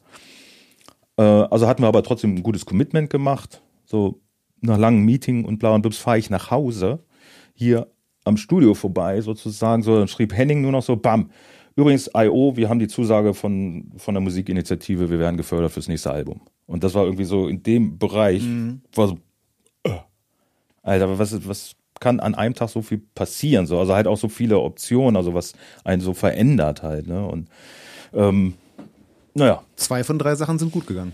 Ja, ja. Also ähm, auch das andere, auch es dann nicht zu machen mit I.O. war ja dann auch okay. Also Charles war natürlich ein bisschen enttäuscht erstmal halt, äh, als wir ihm auch gesagt haben, ey, ist so. Aber ich glaube, wir haben uns da auch eher von einem wirtschaftlichen Totalschaden auch entfernt. Also, weil wir haben so viel investiert halt in diese Platte, das war auch echt heftig. Ja, zumindest haben wir dann zwei neuen halt dann diese Festivalsaison gespielt. Und, Und, da könnte ich ja kurz nochmal reingreifen, wenn, wenn ich das so machen kann. Bitte. Ne, also halt, wir haben dann hier geprobt und das war dann total schön hier, auch im Katzbach-Studio. Erste Mal, glaube ich, in ihrem Leben kam Sandra zur Probe pünktlich mit Kuchen in der Hand. Und ich so, hä? Was? Das das kann nicht sein. Das ist Sandra? Super. wir haben super verstanden, wir haben hier durchgespielt, so ein ganzes Wochenende irgendwie geprobt. Dann haben wir einen Booker angerufen, buch mal. Und dann hatte der halt äh, eine Europafestival-Tour innerhalb von, weiß ich nicht, drei Monaten da hingestellt gekriegt. So, und dann haben wir zwei neuen angefangen, äh, im Sommeranfang. Und dann standen wir in Ungarn äh, im September mit dem Nightliner und Henning kam an, ähm, ist übrigens die letzte Show. Was machen wir denn jetzt? Und wir so, hä? Letzte Show? Ja, stimmt, wir haben gesagt, wie geht nicht Nö, wir haben nicht besprochen, dass es jetzt weitergeht. Was machen wir denn? Neue Platte? Und ganz euphorisch alle, ja, komm, lass uns eine neue Platte machen. Und dann hatten wir zwei Zehn eine Platte vor uns, genau. Oh Gott. Deswegen, also Platte vor. Ihr habt noch zwei gemacht. Ja. Ihr habt dann eben 2011 äh, die Bel Air rausgebracht besagte Platte. Und ihr habt dann, ihr habt, ihr seid ja so eine Drei-Jahres-Rhythmus-Truppe, habt ihr noch die Offline rausgebracht, ja. 2014. Und seitdem nichts mehr. 2017. Naja, das war die, ja genau, diese, diese. diese da, haben wir die Songs ja, teilweise nochmal neu aufgenommen. Entschuldigung, du hast ja, vollkommen also recht. Also das Jubiläumsalbum äh, zur Proud Life Like a God und tatsächlich, ja, du hast vollkommen recht, ihr habt die Songs teilweise nochmal neu aufgenommen, teilweise auch mit Gästen dabei. Aber das haben wir auch nur gemacht, weil uns nichts anderes einfiel. äh, ja, also äh, äh, Open Your Eyes habt ihr auch mit, mit Danko Jones, glaube ich, aufgenommen. Hm, ne? Fürchterliche Version. Da, das werte ich jetzt nicht. Ich sage nur, dass ihr es gemacht ja, habt. Ja, ich kann es ja sagen. Also es ist ja meine Meinung. Genau. ähm, und seitdem auch nichts mehr. Ähm, ich muss sagen, also vielleicht hat Stefan da was Schlaues erkannt. Also ich habe mir das alles ja nur auch in der, in der Retrospektive nochmal angeschaut und ich habe gedacht, naja, ihr wart eine Zeit lang wahnsinnig erfolgreich und dann habt ihr alle euer Ding so ein bisschen gemacht. Äh, Sandra hat ohne die Apes ein, naja, mäßig erfolgreiches Soloalbum rausgebracht. Die Apes haben mit Charles Simmons RO gemacht äh, und auch das war nicht so erfolgreich wie die Apes. Also weder die Frontfrau ohne die Band noch die Band ohne die Frontfrau konnten das machen, was genau diese Kombination machen konnte. Es muss irgendwie diese Konstellation sein, oder? Ja, leider. Es ist, es ist halt leider so, wie es ist halt. Das ist, äh, da hat mal jemand äh, so gesagt, ja, wir so in diesem Ding, da ist so viel Energie drin. Auch Stefan, unser Bassist, sagt halt immer, du, wir machen jetzt eigentlich so live, haben wir jetzt so nicht so die Hammer-Show oder hin und her oder auch vielleicht spielen wir manche Sachen auch nicht so gut, aber das Einzige, was wir wirklich gut, glaube ich, rüberbringen, ist irgendwie immer eine Art von Energie. Also, und da habe ich eine ganze Zeit drüber nachgedacht, weil natürlich hat mich das ein bisschen auch mal verletzt, wo er sagte, ja, so ein geiler Trommler bist du ja auch nicht und so, hat er ja auch recht, aber, äh, aber halt so diese Geschichte glaube ich, also der Ton und die Energie wird auch vom Mikro gemacht. Halt so. Und wenn die nicht da ist, äh, weil keiner will dem anderen hinterherstehen, weißt du? Stude sieht, wie ich da natürlich abtrommel und wenn ich Stude hüpfen sehe und Sandra auch da reingrölt, dann will man da nicht blöd daneben stehen. Mhm. Henning ist das eher ein bisschen egal, der kann ja auch sich nicht mehr so gut bewegen. Aber dafür spielt er eine geile Gitarre. Ja. Und ähm, ja, das, ich glaube, das ist es. Du willst halt nicht bescheuerter aussehen wie dein Bandkollege. Also halt, deswegen drückst du halt Mach oder machst so. halt Gas. Ja. Ähm, bist du echt mal äh, bei einem Festival beim Stage-Diven, nach dem Stage-Diven nicht mehr auf die Bühne gekommen, weil die nicht wussten, wer du bist? Ja. Ja, in der Schweiz, genau. Ich hatte mich solidarisch halt in den Graben geschmissen, weil die sahen alle aus wie Schweine. Es hatte geregnet wie verrückt. Und ähm, bei uns hat dann aber die Sonne geschienen und es hat gestunken wie Schwein. Und dann habe ich so gedacht, okay, pff, ich schmeiß mich da zur Zugabe halt vorher in den Graben. Die Security hat aber nicht gesehen, wo ich herkam, als ich von der Bühne kam und hat dann nur so einen dreckigen Typen gesehen und hat mich halt dann in die erste Reihe geschmissen. Und ich habe gesagt, ey, ich müsste da nochmal hoch. Und die so, ja, ja, ja, erzähl du Mann. Und neben mir die Leute, ey, ist ja geil, du bist hier, spitze. Und äh, tja, und dann haben sie mich nicht hochgelassen. Dann kamen die Kollegen wieder auf die Bühne und haben geguckt. Die haben nämlich auch nicht gesehen, dass ich in den Graben gesprungen bin. Du und haben geguckt weg. und äh, ja, ich stand in der ersten Reihe und ich habe halt gewunken so und hin und her und gut, da haben die angefangen zu jammen und guckten die ganze Zeit nach hinten. Wo ist er denn? Hat er am Forts quer sitzen? Was ist mit dem los? Und äh, dann hat unsere Tourmanagerin mich irgendwann in der ersten Reihe gesehen. So. Und dann ist sie halt zur Bühne gekommen und hat gesagt, den bitte auf die Bühne, so in Securities. Und dann die so, äh, ich so, ey, alles gut, ihr habt euren Job super gemacht. Bin halt hoch irgendwie, sah aus wie Schwein irgendwie, hab dann halt noch zwei Songs gespielt. Also, es war lustig. Das ist total geil. Ich habe äh, fantastische Story. Ähm, zwei Fragen habe ich noch zu den Apes. Und dann sind wir damit auch fertig. Frage Nummer eins. Ich habe ein Bild gesehen. Äh, trinkt ihr immer einen Schnaps, bevor ihr spielt? Ein? Also wir haben jetzt auf der Tour angefangen, da haben wir die Röber. Unser Monitormann heißt äh, Röber, Röber. Und der hat jetzt aus dem alten äh, Mesa äh, Cabinet, also halt hier so ein Combo, hat, hat er dann die Röber gemacht und da, weil der fand das immer so schade, dass wir mit den Apes immer hinten Backstage alleine trinken. So, bevor die Show losgeht. Ja. Und dann hat er gesagt, nee, jetzt machen wir es aber so, halt bevor ihr direkt, bevor es losgeht, gibt's halt ein Schnäppchen. Aber das ist, wie gesagt, das ist ein, vorher gab's dann noch was anderes. Alles klar. Okay, letzte Frage zu den Apes. What comes next? Tour. Wann? Also erstmal Festivalsaison geht im Mai los. Sind auch wieder viele Sachen da, Europa. Und äh, dann geht's Ende September auf Europatour bis Dezember. Aber halt immer nur diese Wochenenden halt so. ja, ihr spielt genau. überwiegend Freitag, Samstag. Genau. Ja. Ja. Ist auch Hat sich so, hat sich so ergeben halt, weil da kommen noch Leute. Weißt du, so Du, das ist, das ist, äh, für, das ist für eure, also ich, ich, bin- ich bin ja genau im Alter eurer Fans, das ist super. Wir haben auch alle Familie und dann Ja, am. Wochenende ist viel besser. Das passt sich hervorragend. Leute, checkt die äh, Tourdaten aus. Ähm, guckt auf Insta, guckt auf der Website, da kann man wunderbar Termine einsehen und geht dahin. Das wird super. Was auch super wird, Dennis, ist diese Podcast-Folge. Die wird übrigens auch super lang, habe ich schon festgestellt, was, was super ist. Nein, ich finde das großartig. Ähm, aber es gibt noch die eine Sache, die wir tun müssen. Das ist ganz, ganz wichtig, denn kein Gast darf dieses, äh, diesen Podcast verlassen, ohne das Drum Talk Freundebuch ausgefüllt zu haben. Das müssen wir noch machen.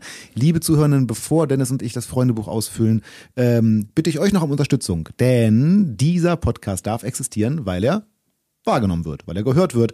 Und wenn ihr uns helfen wollt, diese Wahrnehmung zu verbessern, dann seid doch so gut und folgt uns äh, auf der Streaming-Plattform eurer Wahl, auf Instagram, auf Facebook, lasst Bewertungen da, kommentiert, liked, teilt unsere Beiträge, sagt, äh, ganz wichtig, sagt anderen Menschen, dass sie diesen Podcast hören sollen. Ist mir auch egal, ob ihr die Menschen mögt oder nicht. Hauptsache, sie hören den Podcast. Das hilft uns wirklich unwahrscheinlich. Seid niemals zu schüchtern, mir per E-Mail oder Insta zu schreiben, wenn ihr Fragen oder Anregungen oder auch Gästewünsche habt. Bestes Beispiel ist Dennis, weil der war ein ganz konkreter Gästewunsch. Liebe Grüße nach draußen. Als ich Dennis die äh, erste fragende E-Mail geschrieben habe, habe ich ganz kurz danach direkt über Insta auch nochmal die Anfrage bekommen, ob nicht Dennis Poschwatter hier mal auftauchen könnte. Siehe da, er ist die nächste Folge. Also es, ich lese das alles wirklich und wenn es im Bereich des Möglichen ist, mache ich es auch. Danke für eure Unterstützung. Und Dennis, wir beiden gehen zum Drum Talk Freundebuch. Eine Sache muss ich noch mal loswerden. Du hast Unbedingt. mich vorhin ja gefragt, wegen, wegen äh, was ich noch loswerden will. Falls das Leute mal mitgekriegt haben, ich habe mal ein Schlagzeug mit einer Motorsäge zersägt. Auf der Bühne. Ehrlich? Da gab es halt relativ viele Haters, ähm, äh, was mir eigentlich total egal ist. Aber um es mal nur so deutlich zu machen, also, also ich krieg nicht alle Instrumente in den Arsch geblasen und umsonst. Dieses Schlagzeug, was da zersägt worden ist, habe ich selber gekauft, weil ich nicht wollte, dass der Endorser mir es zur Verfügung stellt. Nur das zur Klarstellung. Also ihr könnt ja mal äh, nachgucken, Dennis Kills the Drum und äh, findet man vielleicht noch bei YouTube äh, und da könnt ihr dann nochmal schreiben, was ich denn für ein Riesenarschloch bin. Aber ich wollte einfach immer mal der Erste sein, der, glaube ich, ein Schlagzeug mit einer Motorsäge zersägt. Ich wüsste nicht, dass es wer anders gemacht hat. Oh. Das hast du auf jeden Fall. Gut. Also halt, das wollte ich nur noch mal, das war so eine Sache, die wollte ich noch mal loswerden. Sehr gut. ähm, Freundebuch. Freundebuch mit Dennis Poschwatter. Mein Name. Dennis Poschwatter. Mein Spitzname. Poschi. Ist nicht so deins, ne? Naja, also seit mein Sohnemann hat jetzt unseren Kaninchen, heißt auch Poschi. Deswegen haben wir da so Ja, Rangeleien ey. gerade. Total geil. Das ist, äh, das ist ein total Kaninchename. Du hast vollkommen recht. Ich bleib bei Dennis. Haarfarbe. Welche Haare? Also im Moment sind sie eher grau und wenn ich keinen Zopf habe, sind sowieso nicht mehr so viele da. Äh, Also es war, glaube ich, mal dunkelblond. Ich habe ehrlich gesagt auf vielen Fotos, wo du so volles Haar hast, habe ich die oft, oft auch eher bunt gesehen. Ne? Du hast häufig gefärbte Haare. Also jahrelang, ja, schwarz, war ja immer schwarz wie meine Seele. Und die Haare damals hatte ich ja immer gefärbt, genau. Ja. Okay, aber eigentlich blond und ehrlich gesagt ein bisschen grau. Und auch nicht mehr so viel. Und nicht mehr so viel, aber dafür mit Stil getragen. Augenfarbe. Blau. Meine Lieblingsstadt. Ich mag keine Städte, deswegen ist es schwierig. Moring hat zwar Stadtrechte, aber würde ich jetzt nicht zu meinen Lieblingsstädten zählen. St. Petersburg finde ich eigentlich ganz schön. Und Kiew finde ich auch gut. Deswegen regt es mich gerade so auf, was da los ist. Hm, verständlich. Nehmen wir beide. Kiew und St. Petersburg. Zack. Lieblingsfach in der Schule. Sport. Ja? Klar. Was war so, ähm, man hat ja in Sport in der Schule auch so Sachen abgefrühstückt, man hat mal Basketball gespielt und mal Bodenton gemacht und so. Was war so dein liebstes Ding? Weißt du Ich noch? war ja sportlich, Henning sagt das immer so schön, ja, der der Dennis war ja früher auch immer ne, unser Sportlichster. Ich habe halt Zehnkampf gemacht halt. Ich Ach, war, krass. Ja, ja, äh, und Fußball gespielt. Ja, und hab's auch geschafft, im Hochsprung 10 Zentimeter über meine Körpergröße zu springen. Ich würde 10 Zentimeter über meine Kniehöhe springen können, ehrlich gesagt. Na gut. Ähm, hattest du einen Lieblingslehrer oder eine Lieblingslehrerin? Ach, da waren ein paar nette dabei, aber halt Fuku Ukena auf, äh, auf dem WG, wo ich dann das Abitur dann nachgeholt habe, der hat mich eigentlich durchgeboxt, weil er mein Tutor war, weil der, äh, der Geschichtslehrer wollte eigentlich mich nicht zum Abitur zulassen, weil ich da so viel Fehlzeiten hatte und der hat mich da durchgeboxt. Außerdem hat er damals auch meine Freundin unterrichtet. Er hat sie dann nämlich zu äh, zu einem Konzert von uns geschickt, weil sie da nämlich eine Arbeit drüber schreiben sollte. Also zu einem Konzert zu einer Band, die ich gemanagt habe zu dem Zeitpunkt. Und da habe ich sie kennengelernt. Also ist Fuku Ukena eigentlich auch schuld, dass, dass ich mit meiner süßen 25 Jahre schon zusammen bin. Ist es so? Ja. Cool. Aber nicht ja. verheiratet. Na, du, geht mir genauso. wir machen jetzt wieder mal ein bisschen, wir, schrauben mal wieder das Niveau der Fragen ein bisschen zurück. Lieblingsfarbe. Grün. Äh, Lieblingstier. Ziege. Äh, Ich wollte als Kind immer einen Ziegenbock haben. krass, wo kommt das denn her? Vielleicht äh, entspricht das meinem Naturell so. Genau, und hier so auf dem Dorf. Fand die immer gut. Okay. Ziege. Ja, ich, ich meine, hier um das Studio herum ist doch viel Grünland. Was spricht dagegen eine Ziege? Äh, Allergie. Ah, nein, ehrlich. Ah, na super. Vielleicht gibt's ja irgendwann auch antiallergische Ziegen. Nee, also Ziegenfleisch schmeckt auch nicht so gut. Ja. ähm, meine Hobbys. Musik machen zählt nicht. Äh, äh, äh, klar, Skifahren. Ah, okay. Ja, klar. Äh, wie oft machst du das so im Jahr? Viel zu wenig, seitdem die Kinder da waren oder sind. Also jetzt ja mittlerweile mit Kindern, Gott sei Dank, aber sonst äh, regelmäßig dann zweimal im Jahr. Also Hm. hier bei uns in der Gegend ist ja der Harz, das habe ich mir aber abgewöhnt, weil da stehst du 15 Minuten an der, an der Talstation Ja, als und erfahrener fährst Abfahrtskifahrer fünf- ist es, ja. Nee, ich habe mit sechs angefahren, äh, angefangen halt im, im Stubaital in Österreich Ski zu fahren und habe da auch meine ganzen Skikurse gemacht und auch erst Snowboard gelernt, nachdem wir Lords of the Boards geschrieben haben. ja, okay. Ja, das musste natürlich sein. Und äh, fährt man dann so, äh, also das kenne ich ja von vielen Skifahrenden, äh, fährst, fahrt, fährst du auch immer noch ins Stubaital oder irgendwo hin? Mittlerweile schon wieder, ja, aber sonst hat man halt alles so mehr im Tiroler Bereich abgefrühstückt. So. Um, Ja, ich kenne, ich bin super unexperienced im, beim Thema Skifahren. Das einzige Skigebiet, das ich kenne, ist der Kronplatz. gut, das ist natürlich ja Tirol, ne? äh, Süd, äh, Südtirol. Südtirol, genau. Ich esse am liebsten. Äh, Filetsteak. Machst du sowas selber? Ja, Aber bei mir werden sie manchmal, ich mag sie blutig und dann denke ich immer, ach reicht. Und dann schneide ich sie auf und dann sind sie eigentlich immer noch kalt. Esse dann trotzdem, weil ich dann so einen Hunger habe. Ähm, ja, aber doch, ich koche auch ganz gern. Früher war es wirklich viel oh, Sahnesoße, Käse, Schinken, Sahnesoße selber gemacht. Richtig, bam. Mittlerweile zollt dann das Alter irgendwie Tribut. Also ich krieg da immer tierische Magenschmerzen und von und wirst halt dadurch kaputt. Äh, deswegen esse ich das nicht mehr so oft. Aber sonst alle Sahnesoßen dieser Welt. Ah, Finde okay. ich auch super. Ja, aber das Problem mit dem, irgendwann geht's mit der Sahne nicht mehr so gut rein, kann ich gut nachvollziehen. Naja, dann muss es immer die Magen. Also das Schlimme ist, ich glaube, man hat so viel gesoffen in der Vergangenheit so und jetzt musst du dich entscheiden, hörst du Saufen auf oder willst du weiter Sahnesoße fressen? Also Du kannst ja unter der, unter der Woche das eine und am Wochenende das andere. Ah, ich weiß nicht, ob sich der so ein Darm da so schnell generiert. Ja, das stimmt natürlich. Okay, da muss man Prioritäten setzen, was soll ich sagen. Apropos, ich trinke am liebsten. Also Wasser?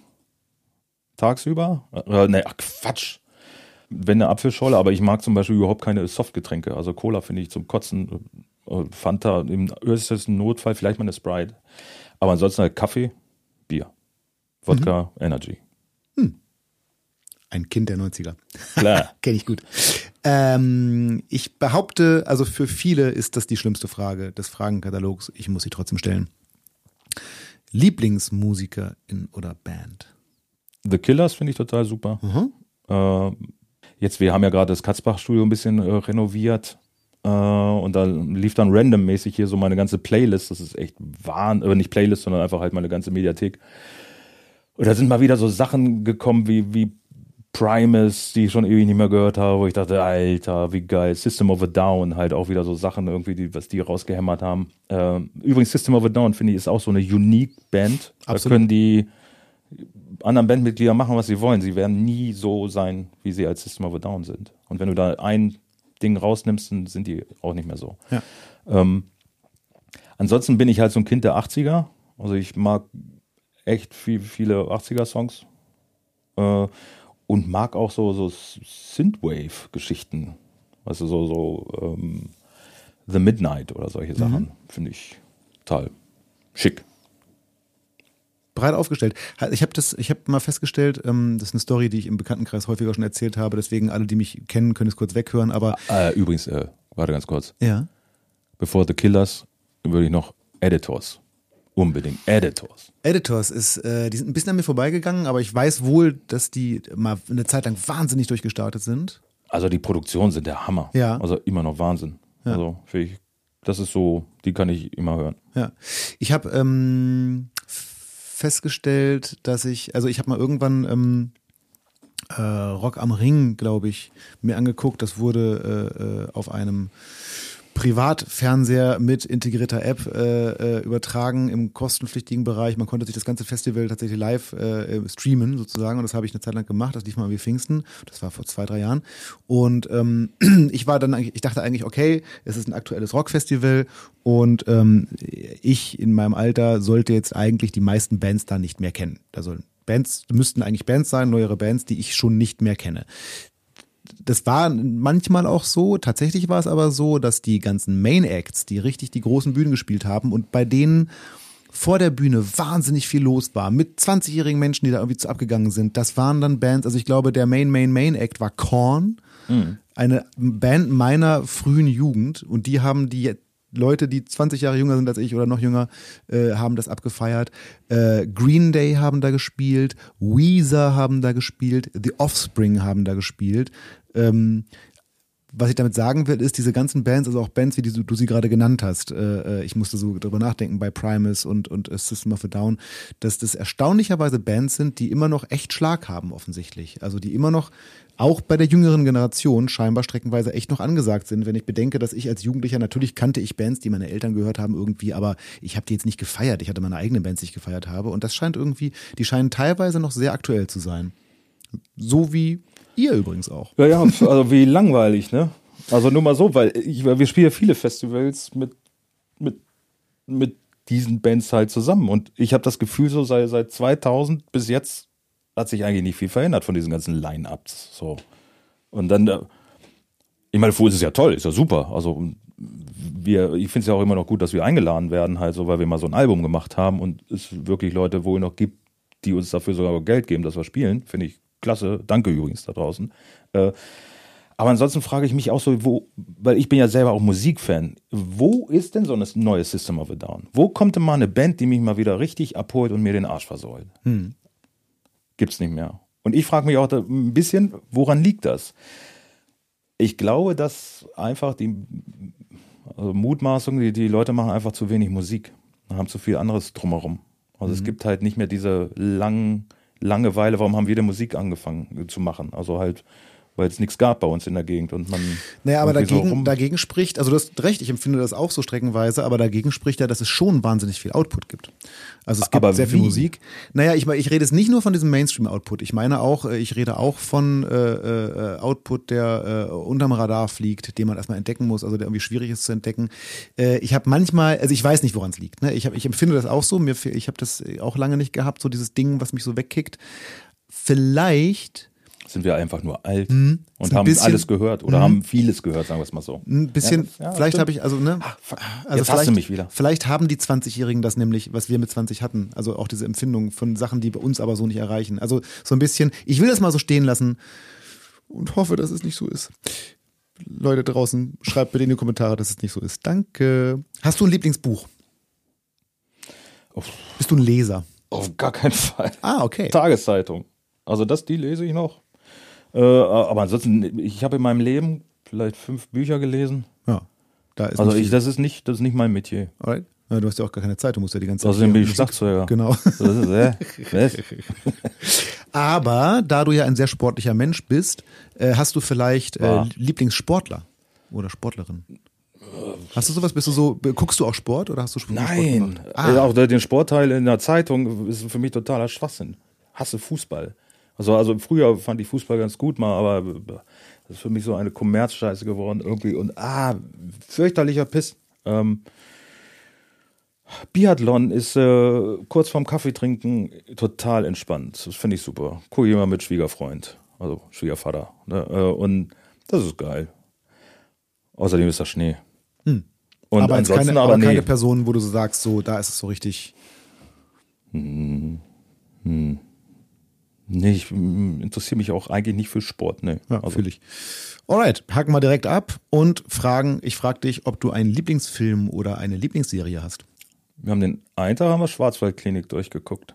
Im Ernst? Ja. Du hast Schwarzwaldklinik über ganzen, über drei Monate irgendwie so abends öfter. das war total geil.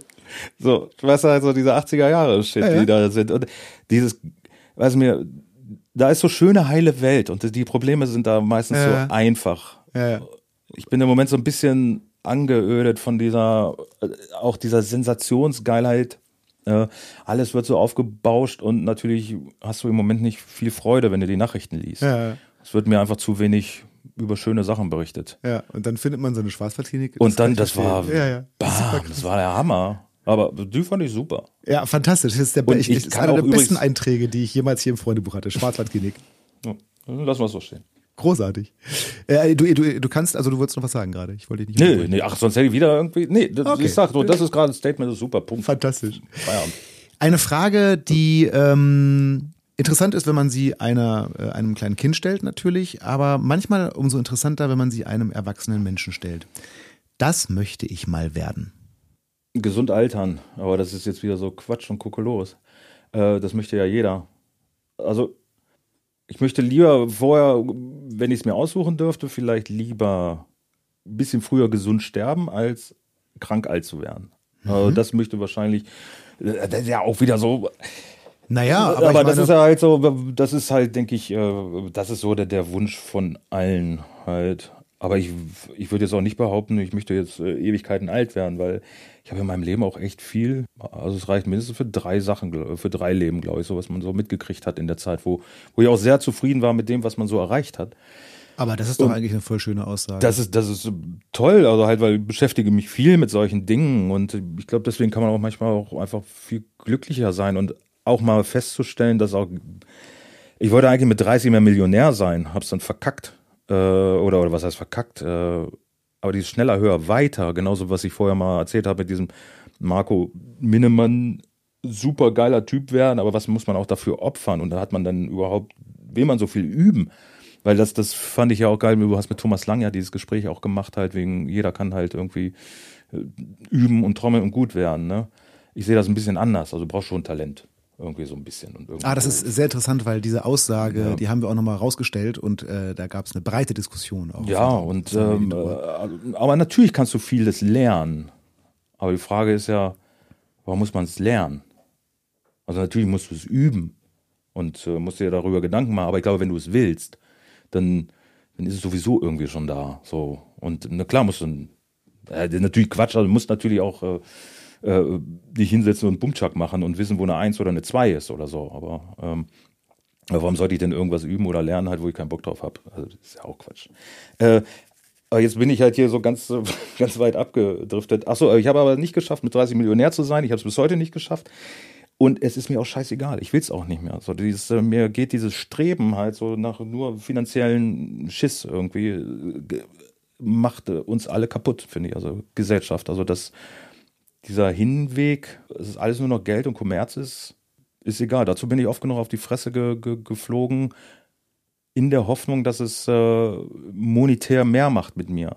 Und mhm. äh, das ist aber Quatsch. Also ich bin froh, wie ich hier bin nach meinem, äh, nach meinem äh, Diebstahl sozusagen hier aus dem Studio, als auch alles weg war. Also das waren halt schöne Sachen. Das hat alles viel Geld gekostet und das war so Sachen halt, wenn es nicht so gut läuft, die ich hätte vielleicht äh, verkaufen können. So, das war, ja, vielleicht äh, einmal, um das Publikum reinzuholen. Und, äh, 2000 also, wurde hier in Dennis Studio 2020. 2020. Mhm. 2000, 2020 natürlich äh, wurde hier in Dennis Studio eingebrochen und richtig viel, richtig wertvoller Side-Rack und Instrumentenshit geklaut. Ja, und ähm, mittlerweile, pff, also mach das, was dich glücklich macht und äh, ärger andere Menschen nicht. Also, also das finde ich immer das, das, und, und, und ripp den nicht ab. Das, mhm. das finde ich immer viel schlimmer. Ich habe das Gefühl, dass du dir das, was du gerade gesagt hast, gleich noch merken musst, weil vielleicht sagst du es gleich nochmal. Aber ähm, kleiner Augenblick noch. Äh, es kommen noch zwei Fragen. Ah. Ach, so, ach, wir sind ja auch immer noch bei dem Ding. Ja, ja. Ich schweif schon wieder aus. Ja, super. Wir sind der Podcast fürs Ausschweifen. Ein ausschweifender Podcast. Das würde ich auf eine einsame Insel mitnehmen. Muss das eine Insel sein? Kann es nicht ein Gletscher sein? Immer Leider. dieses, ah, fuck. Unbedingt irgendwas, dass ich äh, Musik hören kann. Mhm. Ähm, ich habe, also es, es, es, ein paar von meinen Gästen sind ja auch schon auf der einsamen Insel und da äh, haben es viele auch gemacht und wir haben, ich habe mich schon mit vielen Gästen äh, darauf geeinigt. Ähm, aus irgendeinem Grund gibt's da äh, Wi-Fi. Das heißt, äh, man kann ein Streaminggerät mitnehmen. Im okay, super. Also Dann ist ein Streaminggerät. Was ich mit, nicht mitnehmen würde, wären Trommelstöcke. äh, die wären mir total egal. Ähm, Müsste es drei Sachen sein oder kann man hm. sagen einfach halt, also weil dann äh, es kann eine Sache sein. Also so das, so. Wichtigste, das Wichtigste, was du mitnehmen möchtest. Aber ich finde Musik, Musik, hören Musik ist finde ich eine Unbedingt. super Sache. Es gibt, äh, also ja, finde ich sehr gut. Vorletzte Frage. Das mag ich überhaupt nicht. Geiz, Missgunst, Faulheit. Bist, würdest du dich als fleißigen Menschen bezeichnen?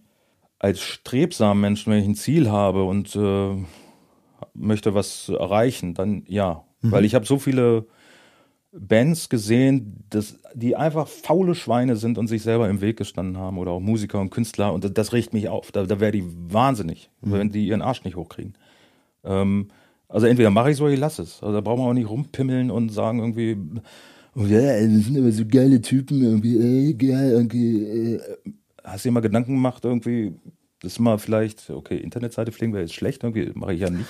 äh, aber da, das ist mir auch nicht wichtig. Aber du, Leute, die halt Fresse aufreißen und sagen irgendwie, ja, ey, wir wollen Rockstars oder, oder wir wollen irgendwie erfolgreich werden äh, und nichts dafür tun, wo soll es denn herkommen? Mhm. Also, also das, das riecht mich auf. Ähm, also halt generell Hass. Mhm. Also ich, ich verstehe nicht, wie, wie, wie unsere Welt so jetzt gerade werden konnte, wie, wie, wie sie geworden ist. Gerade mhm. weil wir viel in Russland, viel in der Ukraine getourt sind.